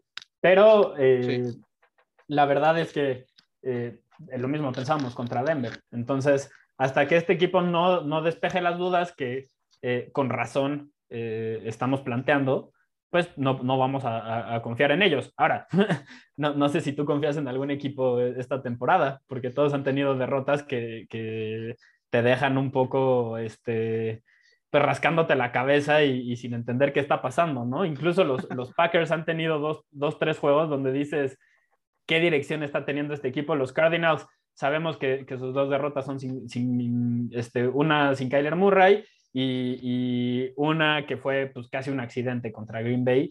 Entonces, eh, quizás son el, más confiable, pero, pero fuera de eso, todos, todos tienen dudas. Sí, totalmente. Pero da gusto saber que Filadelfia, al parecer, movió bien sus piezas en un momento de crisis, en un momento de crisis que de verdad. Este, este para el próximo año. Sí, totalmente. O sea, los Eagles, no, no, no. O sea, aquí sí es admirable ver cómo manejaron esta situación y cómo se está viendo reflejada en resultados, porque al final del día es lo que le importa al aficionado en la NFL, cómo vaya tu equipo. Y en este caso, a Filadelfia pues, es un equipo exigente, con una afición exigente. No, no por nada hace, y más cuando recientemente los, los en el lustro anterior pues han ganado un Super Bowl, ¿no? Como lo fue en 2017.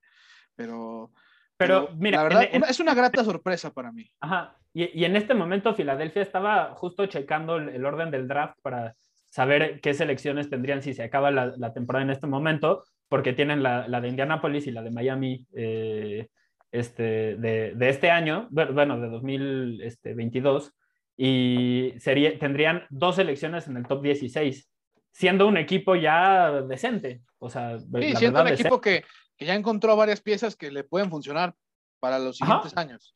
Sí, sí, sí. O sea, en, en, en este mismo draft eh, salieron con Devonta Smith, que es un receptor increíble, y ya lo habíamos mencionado aquí. ¿En qué situación preferirías estar? ¿En la de los Eagles, eh, con la de los Eagles con Devonta Smith y la selección de primera ronda de otro equipo, o en la de Miami con Jalen Waddle y sin tu selección de primera ronda de, de 2022? Eh, creo que casi todos preferiríamos estar en la situación de, de los Eagles. Y también en defensiva, no, no, lo mencionamos, pero hay dos jugadores, Joshua y Javon Hargrave, que han tenido una temporada increíble, que están teniendo como su año eh, en el que están explotando. Eh, Fletcher Cox ya no es el mejor jugador en la defensiva, en la línea defensiva de los Eagles, y eso es mucho decir porque sigue siendo una bestia. Y bueno, así también con, con lo que está haciendo Darius Lay, eh, entiendes cómo es que este equipo está poco a poco dando esos pasos este, constantes hacia ser quizás de, de playoffs, algo que no hubiéramos pensado ni al inicio de la temporada ni después de seis, siete semanas. Sí, no, yo, yo estoy completamente de acuerdo con ello. O sea, yo al final, en resumen, ya para cerrar esta sección de la narrativa, no compro esta narrativa, pero definitivamente creo que Eagles ha hecho las cosas muy bien. No es la mayor mamada que hemos puesto en esta sección, ¿no? Esencialmente. Sí, esencialmente eso sí. O sea, no es, no es el disparate, pero tampoco creo que le alcance a Filadelfia para, para llegar a playoff. Pero la NFL a veces se saca cada cosa que, bueno, ahí, ahí les encargo, ¿no? O sea, y no, sabemos qué esperar. Bueno, llegó en su momento, eh, creo que me parece que fue en 2012. La última semana, Rams, cuando era todavía de San Luis, se disputaron el Sunday Night Football contra los Seattle Seahawks para ver ah, qué equipo ganaba la división del oeste, que aparte pasara lo que pasara, lo iba a hacer con récord perdedor. ¿Y qué pasó si no me equivoco, 2011. Porque 2011, 2011. entonces fue la temporada de novato de Russell Wilson, si no me equivoco. Ah, Pero sí, 2011 es ese partido en el que el mariscal de, campo de, los Seahawks era el, Jesucristo este que estuvo con los Chargers y después con Seattle. Este, Charlie Whitehurst, ¿no? Charlie Whitehurst. Sí, estaba ah. Hasselbeck, se lesionó por un, putazo que le metió Patrick Willis y, este güey fue el que terminó jugando ese partido y por, el, por parte de, los de, sí, de los Rams, si no me equivoco, era Bradford, ¿no? Era Sam Bradford, que era malísimo, novato. Malísimo. malísimo. novato y aparte recuerdan primera selección global en su momento. Pero, pero que después de eso fueron y la semana siguiente le ganaron a los Saints de Drew Brees con esa jugada de Marshawn Lynch increíble donde se escapa y, y, genera este, un eh, temblor en, en, el estadio de los Seahawks. Sí, que, básicamente esa jugada parece que, que dio nacimiento a, a, lo que se venía, ¿no? De, de Seattle en los siguientes años. Eh, y qué bueno, se, fue, se vio plasmado en dos apariciones en el Super Domingo, uno ganado y el otro perdido de una forma que ya también ya no me quiero yo explayar porque si no me voy a poner violento con el señor Pete Carroll. así que bueno, ¿qué te parece mejor? Pasamos a, pasamos a lo bonito, ¿no? Que así como vamos a ir a los chuscos en su momento, vamos a, reconocer a los que se rifaron en esta semana, Santi. No, no sé cuántos tengas para elegir. Yo me voy a ir. Solo, esto yo sé que a nadie le importa, pero a mí me estaba dejando incómodo. El titular ya no era Hasselbeck. Esta fue la primera temporada sin Hasselbeck. El titular era Tarvaris Jackson, pero ese juego sí lo jugó Charlie Whitehorse. Entonces, estaba mal, pero estaba bien. Eh, pero sí, ya, pasando a lo de lo que, los que se rifaron, lo que sí ya nos importa. Eh, yo quiero empezar con, híjole, es que no sé, cómo, hay tantos que, que se rifaron. La verdad, eh, voy a empezar por la línea defensiva, voy a empezar por Chris Jones, tuvo seis presiones, tres capturas y media, un balón desviado que acabó en intercepción y simplemente demostró el impacto que, puede tener este, como tackle defensivo en, un partido.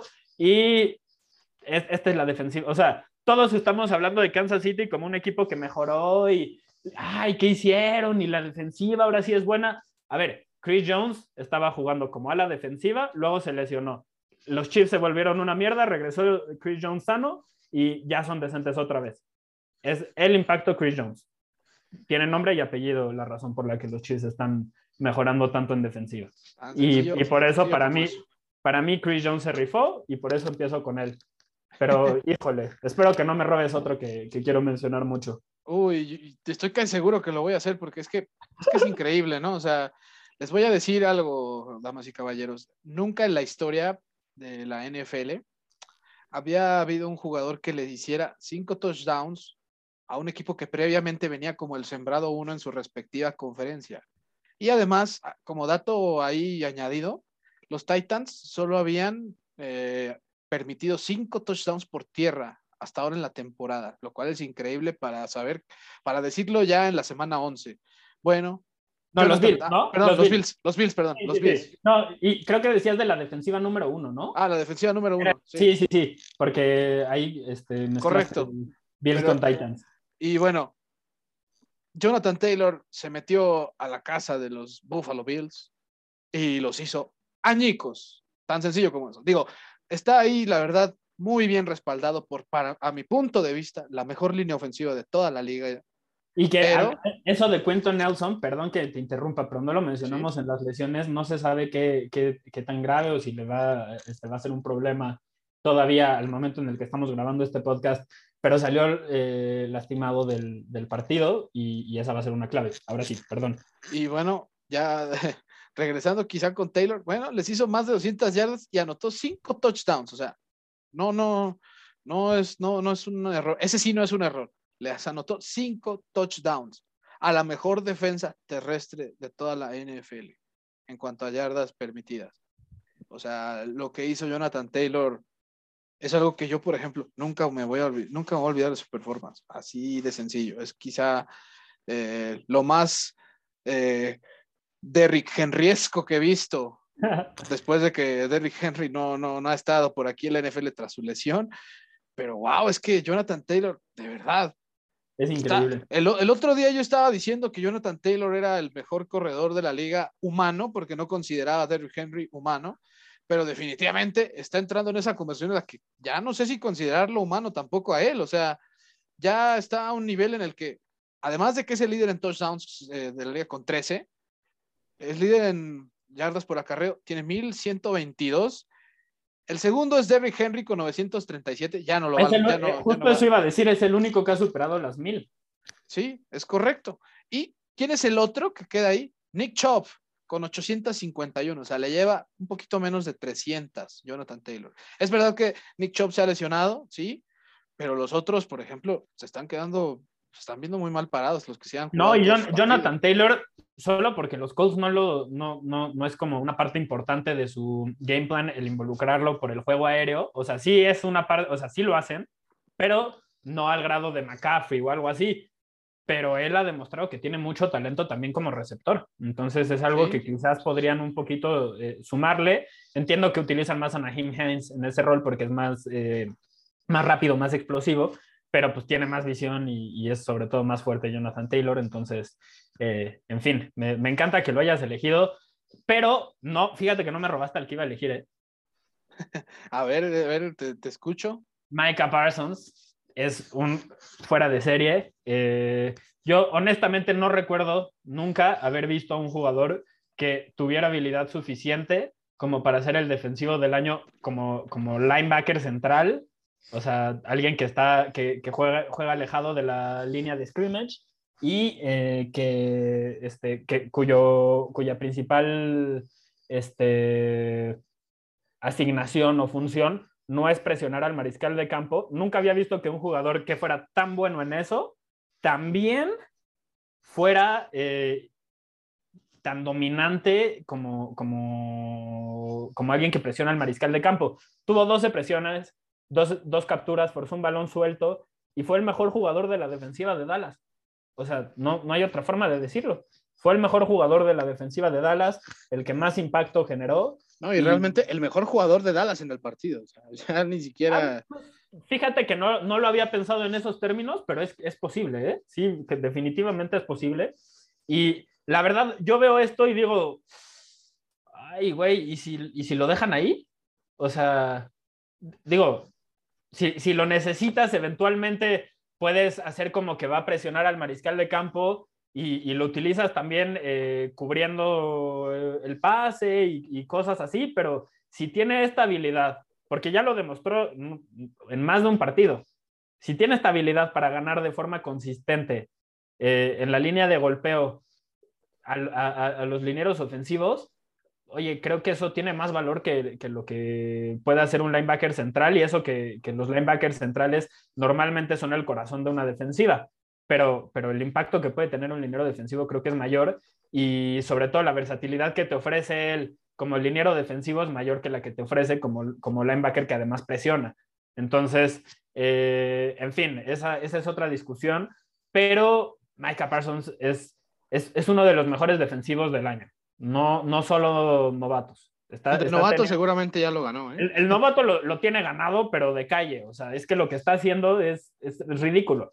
Lo, lo que está haciendo es como lo de Jalen Ramsey, pero, pero lo está haciendo desde la temporada 1. Y, Jalen Ramsey empezó a tener el rol que, que, cumple actualmente hasta hace una o dos temporadas. Entonces, eh, en fin, o sea, yo sé que son posiciones diferentes, pero ambos hacen de todo eh, y, y, no solo se quedan en una posición del campo. Entonces, creo que es una comparación apta. Eh, pero, pero, en fin, a lo que voy es que este güey la versatilidad que, tiene ya y, la forma en la que puede impactar el juego como novato no es normal. Es, un fuera de serie y estamos hablando de un futuro salón de la fama y, en fin, este, increíble, increíble. De hecho, de hecho, Micah Parsons le dio una pequeña ahí ventila de esperanza en su momento a Dallas cuando le fuerza el balón suelto a, claro. a Patrick Mahomes. Ya después hablaremos también de Dak Prescott, cómo, cómo se lo agradeció. Eh, pero yo me voy con un hombre que desde justo desde su primer año está haciendo un, impacto increíble. Mucha gente ya sabe que quizás te parece exagerado lo que yo tengo con este joven, que es que, wow, o sea, simple y sencillamente me impresiona ver lo bien que puede exhibir a tantos perímetros. Y estoy hablando de Justin Jefferson, que lo volvió a hacer. Lo hizo la semana pasada contra Chargers. Es verdad, no era la defensa, pero aquí se enfrentaba quizá a la, mejor defensiva que iba a encarar en la temporada, que era la de los Green Bay Packers y que presumía, pues sí, ser una muy buena robando balones, específicamente intercepciones. Bueno, eh, el señor tuvo ocho recepciones, 169 yardas y dos touchdowns, de los cuales, de esas 169 yardas, 104 fueron en el primer cuarto. O sea, este señor desde el primer cuarto hizo añicos ese perímetro. Lo cubría Eric Stokes, lo cubría Darnell Savage, lo cubría Kevin King y el resultado era el mismo. Y si no, había castigo. Oye, dime algo. Dime. Si, si, si tú fueras eh, Clint Kubiak, el coordinador ofensivo de los Vikings, güey, hasta que no me demuestres que no, no, sé si seguirías esta estrategia, eh, estrategia, de que hasta que las defensivas no demuestren que pueden frenar consistentemente a Justin Jefferson, le sigues lanzando el puto balón, así tenga 20 recepciones en un partido, lo sigues haciendo. Porque yo no he visto una defensiva que diga completa, así, lo eliminaron del juego. No, no, no, o sea, tiene, tiene algo más que ver con, a veces con el rendimiento de Cousins, pero Jefferson siempre va a hacer lo posible por por aportarle algo a esa jugada, ya sea a través del castigo o haciendo la recepción y a veces hasta anotando. O sea, el segundo touchdown que hace girando hacia su lado contrario mientras agarra el balón.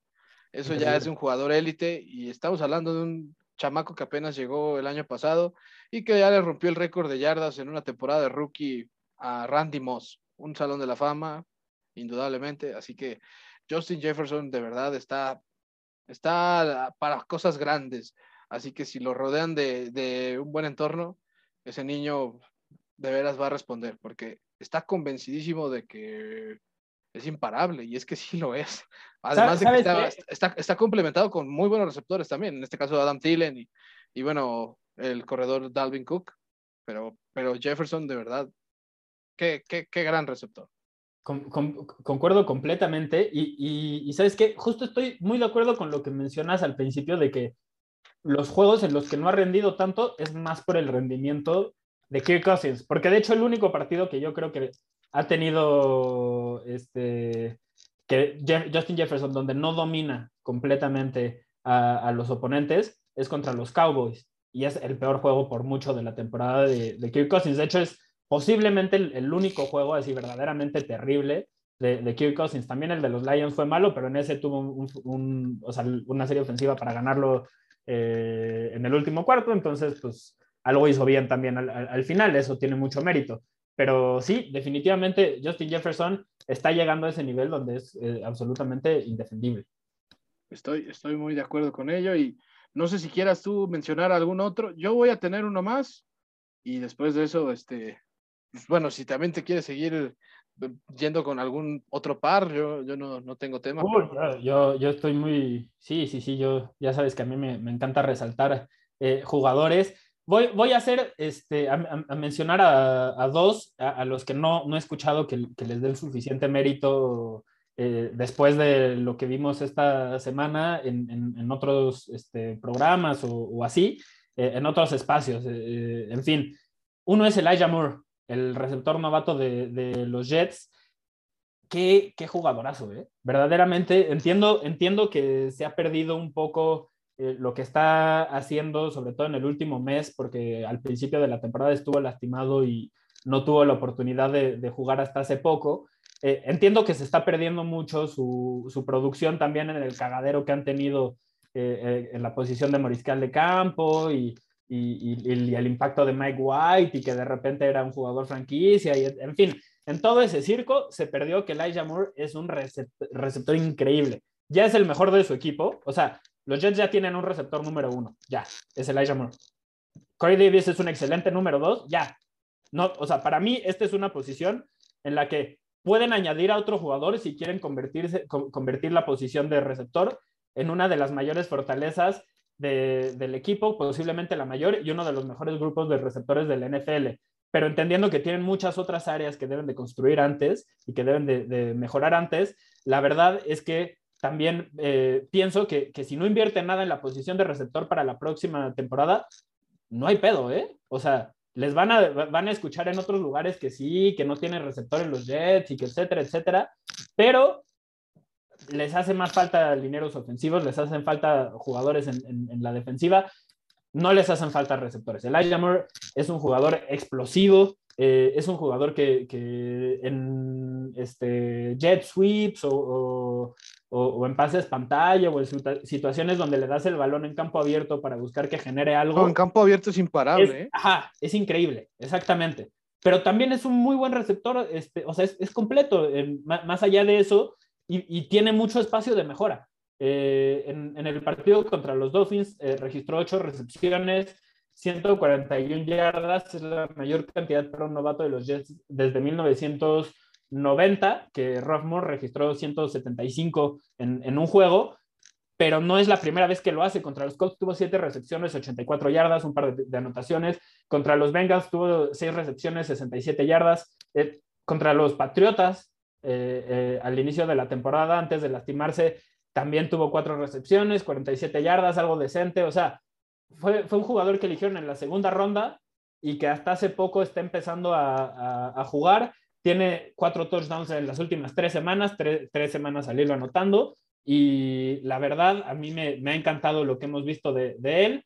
Desde antes de que empezara la temporada, en, el, training camp y así, se decía que, los entrenadores de Nueva York estaban absolutamente enamorados de, lo que podía ofrecerles Elijah Moore y ya estamos viendo por qué. Entonces, para mí este es un jugador que, merece más luz de la que se le ha dado y, el otro es Divo Samuel.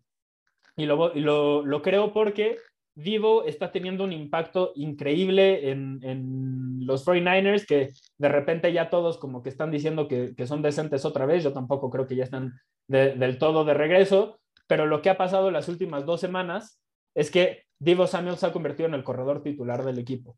El mejor receptor de, los 49ers y uno de los cinco mejores de esta temporada de la NFL se está convirtiendo en el corredor titular de, los 49ers. Eso es ridículo.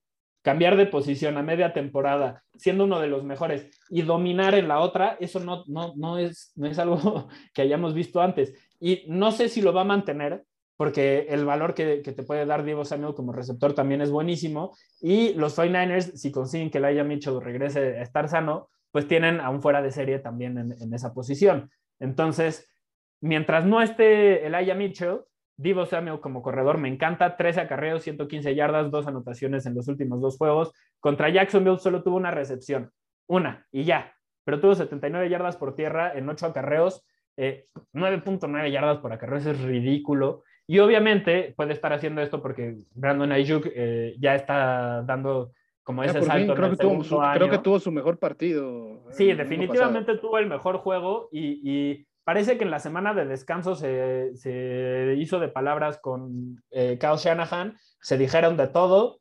y, y, sacaron todo lo que tenían que sacar y a partir de, entonces han, han, construido una relación más fuerte y, el jugador está respondiendo en la cancha, 7 recepciones, 85 yardas. Obviamente sin su impacto no, podrías, no podríamos estar viendo lo de, lo de Divo Samuel, pero eh, pues sí, solo quería resaltar eso. No es normal que un receptor, y sobre todo uno de los mejores de la liga, se convierta en el corredor titular de un equipo y domine. Eso yo nunca lo había visto, y no, no a ese nivel.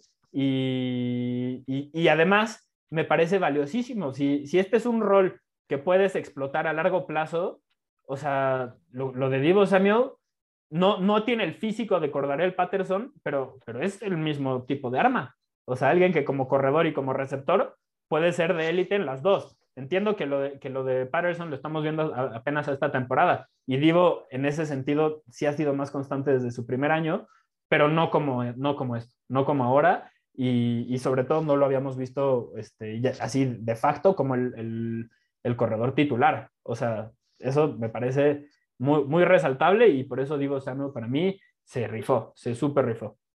Yo estoy totalmente de acuerdo. Ya cuando superas récords de gente como Jerry Rice es porque estás haciendo un nivel legendario. En este caso, el de hablando. Exacto, estaba rompiendo récords de Jerry Rice y luego se volvió el corredor del equipo. ¿Qué? Y para hacerlo bien, o sea, no es ni siquiera una improvisación loca por parte de. No, yo, yo creo que fue una improvisación necesaria porque, o sea, los, corredores de San Francisco esta temporada pues, nada más no duran, no sé qué, no, no sé qué les echan. De esta y del anterior y así, ¿no? O sea, hasta pareciera que es un problema recurrente. Sí, hasta, pareciera que es uno de los em, empleos más difíciles en este, en este mundo, ¿no? Ser corredor en los San Francisco sí, 49ers, definitivamente. Pero pues también esta temporada. Y, y, y, a Divo pues lo están utilizando así, entonces, en fin, o sea, si, si, si ven que ahora San Francisco tiene dos juegos ganados al hilo, tiene mucho que ver con, con este rol diferenciado de Dibu Samuel. Aparte, muy bien empleado por parte de Kyle Shanahan, eso lo quiero destacar. Y yo para cerrar los que se rifaron para mí esta semana, yo sí quiero poner, y ya lo había hablado en cuestionando la narrativa, a Jalen Hurst. O sea, la verdad es que el partido que, el partido que tuvo contra Saints, si bien por aire ya sabemos que no, no va a tener los números más espectaculares y ni algo por el estilo, o sea, 147 yardas nada más, en 13 pases completos de 24 intentados, pero tuvo tres touchdowns, tuvo tres touchdowns, además de 18 acarreos, 69 yardas, y bueno, el más largo de ellos fue de 24, pero, y aparte ese, ese touchdown justo que fue el de 24 yardas, fue increíble, o sea, esa, esa, esa parte en la que eh, manda al suelo prácticamente con, el, con el, la finta al linebacker, es, algo, wow, o sea, ese es el Jalen Hurts que se quiere ver en la NFL. Definitivamente. Y, yo creo que Jalen Hurts tiene muchas cosas que aportarnos todavía. Y, es, definitivamente esta semana se rifó, se rifó bastante el coreback egresado de Alabama. Y, bueno, Alabama que por cierto sigue generando y generando corebacks por doquier, ¿no? Esto de que ya también en la semana, bueno, el sábado pasado que jugó Alabama, eh, ahí ya nada más como un datito extra, su coreback Bryce Young rompió el récord de yardas para un coreback en, la, en un partido, pues, eh, para un coreback de Alabama, y lanzó más de 500 yardas. Y, bueno. Tuvo de esos flashazos que te hacen pensar en un mariscal de campo de top 5, ¿no? Sí, totalmente. Digo que también hay por ahí estuvo CJ Stroud de Ohio State, que wow, pero, wow, o sea, es que para mí es increíble saber cómo siguen saliendo talentos de corebacks de Alabama en los últimos años. Pero hablando específicamente de, regresando con Jalen Hurts, me da mucho gusto saber que al fin parece ser que ya alguien comprende cómo puede hacer daño este señor. Porque por aire puede cumplir, pero no va a ser la diferencia.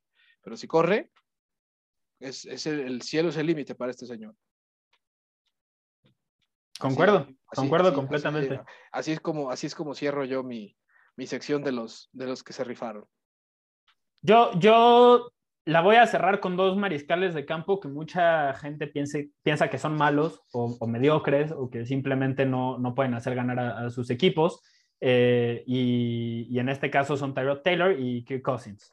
Eh, Tyrod Taylor ciertamente eh, es un jugador limitado como pasador, más que nada porque tiene el síndrome Alex Smith de no querer lanzar más allá de 15 o 20 yardas de la línea de scrimmage. Eh, entonces, esencialmente se enfoca en, esa área para completar balones, pero eh, pues es muy eficiente, casi no comete errores y a ratos sí tiene unos flashazos que, te hacen pensar que podría ser más. O sea, que, si fuera más agresivo, eh, estaríamos hablando de, un mariscal de campo titular, no, no de élite, pero sí de alta gama, por así decirlo, como de los de justo el nivel este, así despuesito de, de, los mariscales de campo, este, así top, top, top de, de, la NFL. Quizás, quizás sí se le podría considerar mariscal de campo franquicia, no de élite, pero sí franquicia, este, si fuera más agresivo, eh, pero eh, no lo es y pues esa es la realidad de, de Taylor.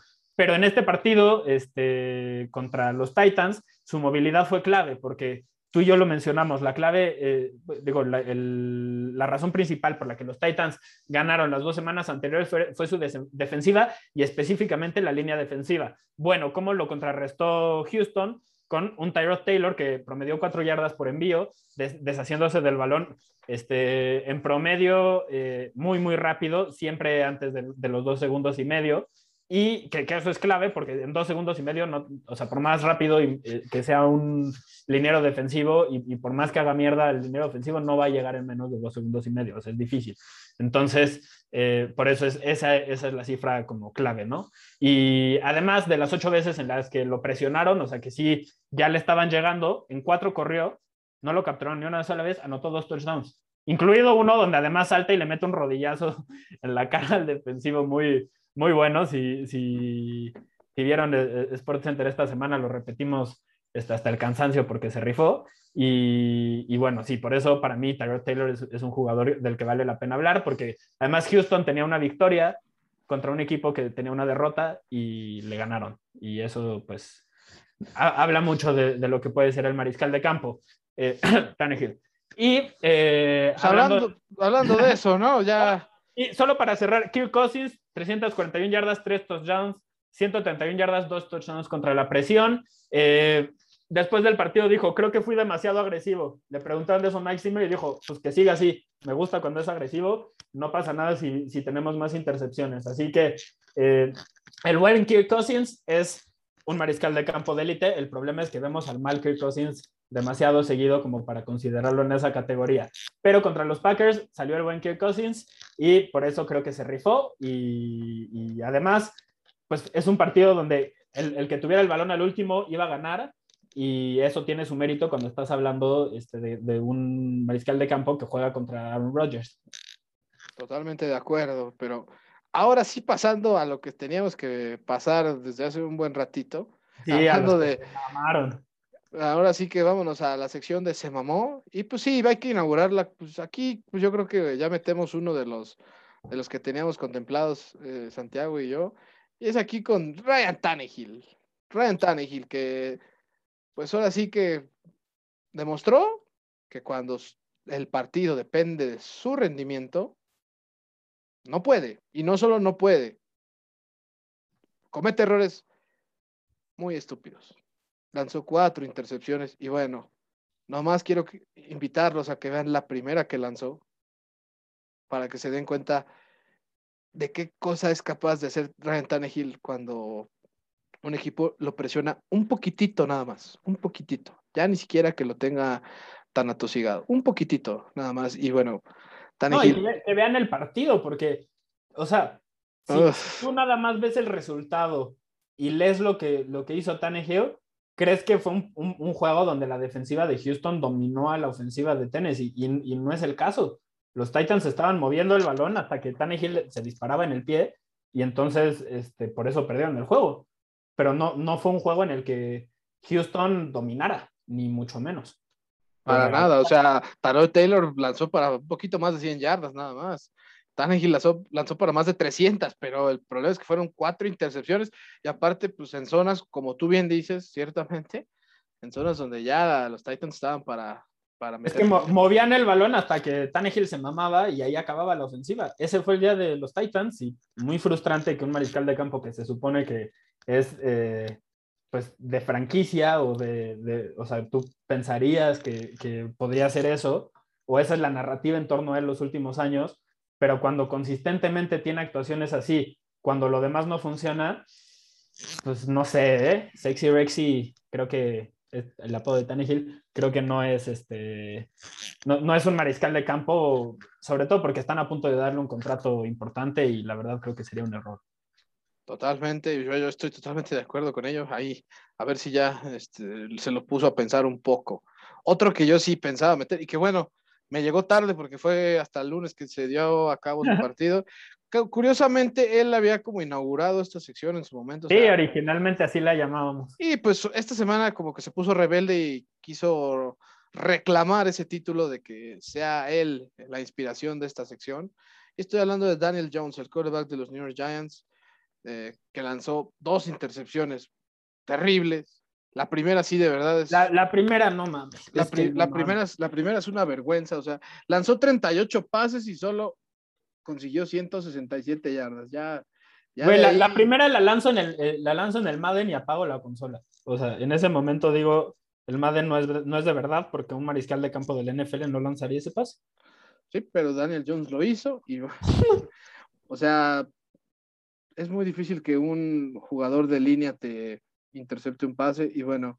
Sobre todo uno que no está, no está ni siquiera presionándote. Sí, no, está parado, literalmente parado ahí. Sí, o sea, no, estaba cubriendo. no lo están ni bloqueando, así de sencillo. Y, no es como que él estuviera cubriendo al, al, ala cerrada que justo estaba este, corriendo hacia su zona, porque estaban en defensiva en zona. No, o sea, él se quedó parado viendo al, mariscal de campo hasta que el mariscal de campo dijo, ahí tienes, carnal. Ahí le va la sandía y pues Steve McClendon, que pues bueno, ahora sí que, ni siquiera creo que ni siquiera tuvo que hacer tanto esfuerzo, solo tuvo que abrir sus manos y, y aprender el balón cuando le llegó a, a su, a su Como tomar un snap. Sí, totalmente, o sea, no, una vergüenza lo de Daniel Jones, yo sé que no todo es, esta, esta temporada no todo es su culpa con la situación que están pasando los New York Giants, pero definitivamente sí aportó este señor y se mamó bastante. no, y hay, y hay momentos donde sí dices, los mariscales de campo franquicia elevan el talento alrededor de ellos. Y es posible que después de Kadarius Tony, él sea el mejor eh, jugador de, de, esta ofensiva. Yo creo que así de bueno es Tony, que ya es el mejor jugador de esta ofensiva. No te lo hubiera dicho hace dos meses, o hace un mes quizás tampoco te lo hubiera dicho. Eh, pero Daniel Jones, muy seguido, incluso siendo el segundo mejor jugador de esta ofensiva o el mejor jugador de esta ofensiva a ratos, eh, también es muy seguido la razón por la que pierden. Y pues la verdad, llega un momento en el que si dices, es que esto lo, vemos de forma más consistente que tú ganando juegos y, eso no puede ser. Totalmente de acuerdo. Y, y, bueno, yo, yo uno que quiero resaltar también, este, como, como de los que se mamaron, es el, panadero, nuestro Baker Mayfield. Eh, lanzó dos intercepciones contra Detroit. Eh, hay que decirlo, no es un jugador que suela cometer muchos errores o, lanzar muchas intercepciones. Eh, sí, tiene, sí tiene de esos lanzamientos que por alguna razón este, los defensivos no, no, interceptan y casi son regalos y, no se ha traducido a, la estadística con, con, un número muy inflado, pero consistentemente este, tiene, tiene de esos pases y, además esta temporada simplemente no está sano. O sea, a mí quizás hasta me gustaría agregar a, esta, este, a, la elección a, su entrenador Kevin Stefanski, porque el mismo Stefanski lo, reconoció en, su conferencia de prensa, dijo, eh, este, creo que ustedes saben que pues él está jugando a través de una lesión, o sea, que, que, que esencialmente este, pues a lo macho, ¿no? No sé cómo decirle, no, no a lo macho, pero bueno, en fin, este, no, no, no es un jugador que esté sano, se lastimó la, la pierna, tiene lastimado el hombro, eh, en la transmisión de su partido pusieron un, un grafiquito donde decían dónde está lastimado o cuáles son sus lesiones y esencialmente señalaron todo su cuerpo. Es, yo creo que ya para este momento deberíamos estar viendo a Case Keenum.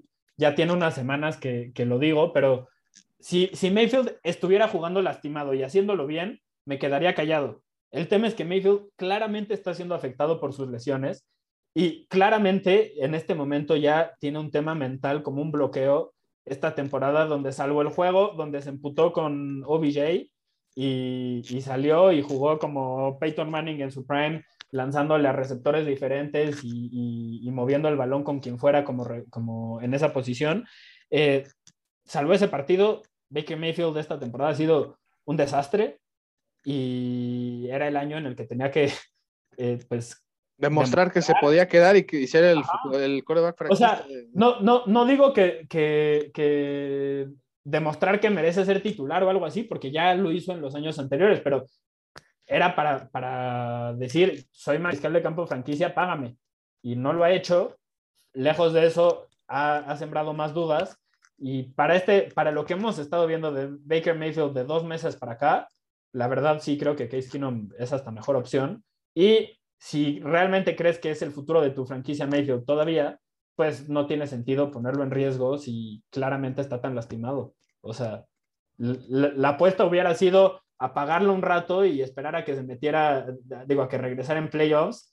Creo que este equipo no es tan bueno como lo esperábamos y por eso le están exigiendo o pidiendo que juegue, pero no está al nivel y por eso yo creo que, que se está mamando. Además, evitó a los medios de comunicación después del juego y como mariscal de campo pues, no, no puedes hacer eso. Tienes que salir a dar respuestas, sobre todo cuando tú fuiste buena parte de la razón por la que tu equipo no jugó bien. Entiendo que no perdieron, pero pues eh, ganar por tres puntos como Detroit es una derrota este, casi, casi. Y, en casa. Ajá, y no, no, no, no dijo nada. Entonces, eh, pues eso no puede ser. Simplemente está mostrando problemas de liderazgo que era quizás su mayor fortaleza. Entonces, pues dudas, hay muchas dudas en torno a Baker Mayfield. Y se mamó, y también otro que se mamó, y hay que decirlo, fue Dak Prescott. Tres pérdidas de balón, pero yo me voy a ir específicamente con la intercepción que regala antes de la primera mitad, que fue el, el pase que lanza Sí, a CD Lamb, porque estaba claro que el, el jugador que lo estaba defendiendo estaba totalmente encima de, de Lamb, o sea, no había forma en que ese, en que ese pase fuera a ser completo, no había forma, no había forma, en serio, no había forma, y aún así lo tiró. Y no solo pasó que le interceptaron el balón y se fueron sin puntos a la primera mitad. Esa jugada fue la que mandó a CD Lamb a casita este, lesionado y ya fuera del partido. Dak Prescott, si bien le soltaron muchos pases, ese, ese, que, ese que lanzó específicamente, no lo entendí. O sea, ya así de plano. No, y cl hay- claramente no es el mismo jugador que al inicio de la temporada. O sea, que a veces esto sucede, ¿no? Es, es una temporada larga y, y, no se puede ser consistente, eh, consistentemente, este, la razón por la que ganas todos los juegos de, del año, a menos de que seas el MVP. Y creo que no, no, lo, no lo va a hacer eh, en este caso Dak Prescott. Pero también, por ejemplo, en, en ese pase que dices este, a Lamb, pues yo entiendo la decisión, incluso si está marcado, porque tú me, tú me preguntabas hace como seis semanas, algo así, si, si él eres un receptor de élite. Yo creo que todavía no, pero si está en camino, eh, quizás, o ha mostrado potencial de, de serlo.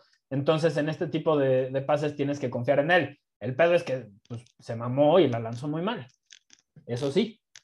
Sí, y eso, y eso es algo que para, para un coreback que busca ser el MVP y además que pues está ganando lo que está ganando, no, no puede estar cometiendo estos errores. Y más en ahora... un partido, aparte en un partido donde realmente se iba a evaluar el alcance de los Dallas Cowboys. Y pues eso sí. Aquí eso fue, sí. donde, Tenía... donde sembró dudas. Hay, hay, hay juegos que son más relevantes que, otros porque te dan la oportunidad de mandar un mensaje y el mensaje lo mandaron los Chiefs, no los Cowboys. Entonces, entiendo perfectamente esto que, que mencionas. O sea, sí, estoy muy de acuerdo. Yo, otro que quiero eh, elegir eh, entre los que se mamaron, pues es un combo. Y son Pete Carroll y Russell Wilson. Me parece que los Seahawks ya son una franquicia muy disfuncional. O sea, esto está, o sea, va camino a que, a que quizás sea la última temporada de, de Wilson con, con Seattle o, o, a ver qué sucede ahí. Quizás en una de esas apuestan por, por Russell y, y, despiden a Carroll. O sea, si yo soy Seattle, hago eso, la verdad. Me, prefiero, prefiero quedarme con Russell Wilson que con Pete Carroll. Pero, eh, la, o sea, primero, Wilson no está sano. No, no lo está. O sea, no, no, hay, que, no hay más que ver el juego. Sí, sí totalmente. Es, Su forma es, física, no, no, no. Es de lo peor que le hemos visto a Wilson en su carrera. No, lo peor, yo sí, yo sí. Carrera, incluso como novato. Es lo peor, ¿no? Y aún así como novato, pues no cometía esos errores que sí está cometiendo ahorita. Que ¿Sí? tiene que ver con que pues su mano no está al 100%. Es que eso, o sea, sí, se escuchó mil veces que es uno de los sanadores más rápidos de la historia y que es sobrehumano y que, dude, si te fracturas un dedo y no puedes lanzar en un mes y tu trabajo es lanzar, no mames, no esperes que, que la primera semana que, que regresas eh, ya estés al 100. O sea, no es realista y no sé si te acuerdas que yo como que eh, apunté eso en, en, el partido contra Seattle, digo, digo, contra los Steelers, donde en el overtime, al coin toss, al volado, eh, salió Russell Wilson y no, no permitió que Gino Smith fuera. Y, yo dije que eso me parecía mal, porque el que está jugando es Gino Smith. Y, el que necesita ser el líder en ese momento es Gino Smith, no Russell Wilson. Y para mí es un error de liderazgo de, de Wilson no aceptar eso. O sea, si no estás jugando, eres el mayor fan desde, desde la banca. Pero no entra, o sea, no, no, no entras a la cancha y no suplantas el puesto del mariscal de campo titular porque ¿qué mensaje le está mandando eso a los demás? En fin, creo que también se está lastimando al equipo otra vez al, al hacer que regrese Russell Wilson demasiado rápido y esto lo, los elijo en combo porque no sé de quién sea la decisión. Si es de Pete Carroll, si es de Russell Wilson, quizás viene desde arriba, o sea, no sé, pero, pero claramente eh, le está lastimando al equipo. Claramente Wilson no, no está bien y por algo, eh, pues van camino a la primera eh, temporada perdedora de, este, desde esa que mencionabas, ¿no? Desde esa, desde esa de 7-9, sí. Que, Entonces, que fueron campeones divisionales de todas formas, pero sí. Sí, pero porque el, en ese momento el oeste de la Nacional era el, el mayor cagadero del NFL. Pero. Sí, este, totalmente. En fin, entonces. Se lo, sí, Seattle para este momento es casi seguro que ya se acabó su temporada, menos de que ganen todos sus partidos y tengan suerte, porque ya eso es lo que necesitan en este momento. Entonces, eh, pues sí, podemos estar viendo el último de, de, de, esta relación y por eso creo que los dos se, se mamaron. Perdieron eh, tres juegos al hilo por primera vez en la carrera de Russell Wilson, por primera vez en eh, esta relación de, laboral de Carroll y Wilson. Y además, eh, Russell pues no ha anotado ningún touchdown desde que se lastimó la mano y es por algo. Totalmente de acuerdo y pues bueno, con esta aberración que está montando los Seattle chicos, pues yo creo que ya se nos, se nos acabó el programa, Santi, y pues la verdad hubo mucha tela de qué cortar y va a haber más todavía. Está muy el, buena la NFL, está muy en buena. El, en, el siguiente, en el siguiente episodio que ya Esperemos subirles este, durante el curso de esta semana. Vamos a eh, evaluar los partidos más destacados que, que, hubo en esta semana 11. Que bueno, para quien esté escuchando ya quizá más o menos se dé un aire cuáles van a ser. Si siguen la NFL es, no es tan difícil, pero ahí van a estar. También los números Canton de la semana 11 van a estar ya también esta semana en Instagram, que nos pueden seguir como Destino Canton, no lo olviden, ahí este, comentarios, quejas, sugerencias, mentadas, lo que sea, ahí vamos a estar para escucharlos y leerlos, así como ustedes lo hacen así con nosotros y estamos muy agradecidos por eso, pero, pero bueno, Santi, esto, ahora sí que por ahora terminó el episodio, pero eh, el, hilo, el hilo parece que va a seguir un buen rato de muchas cosas que comentamos en, este, en este capítulo.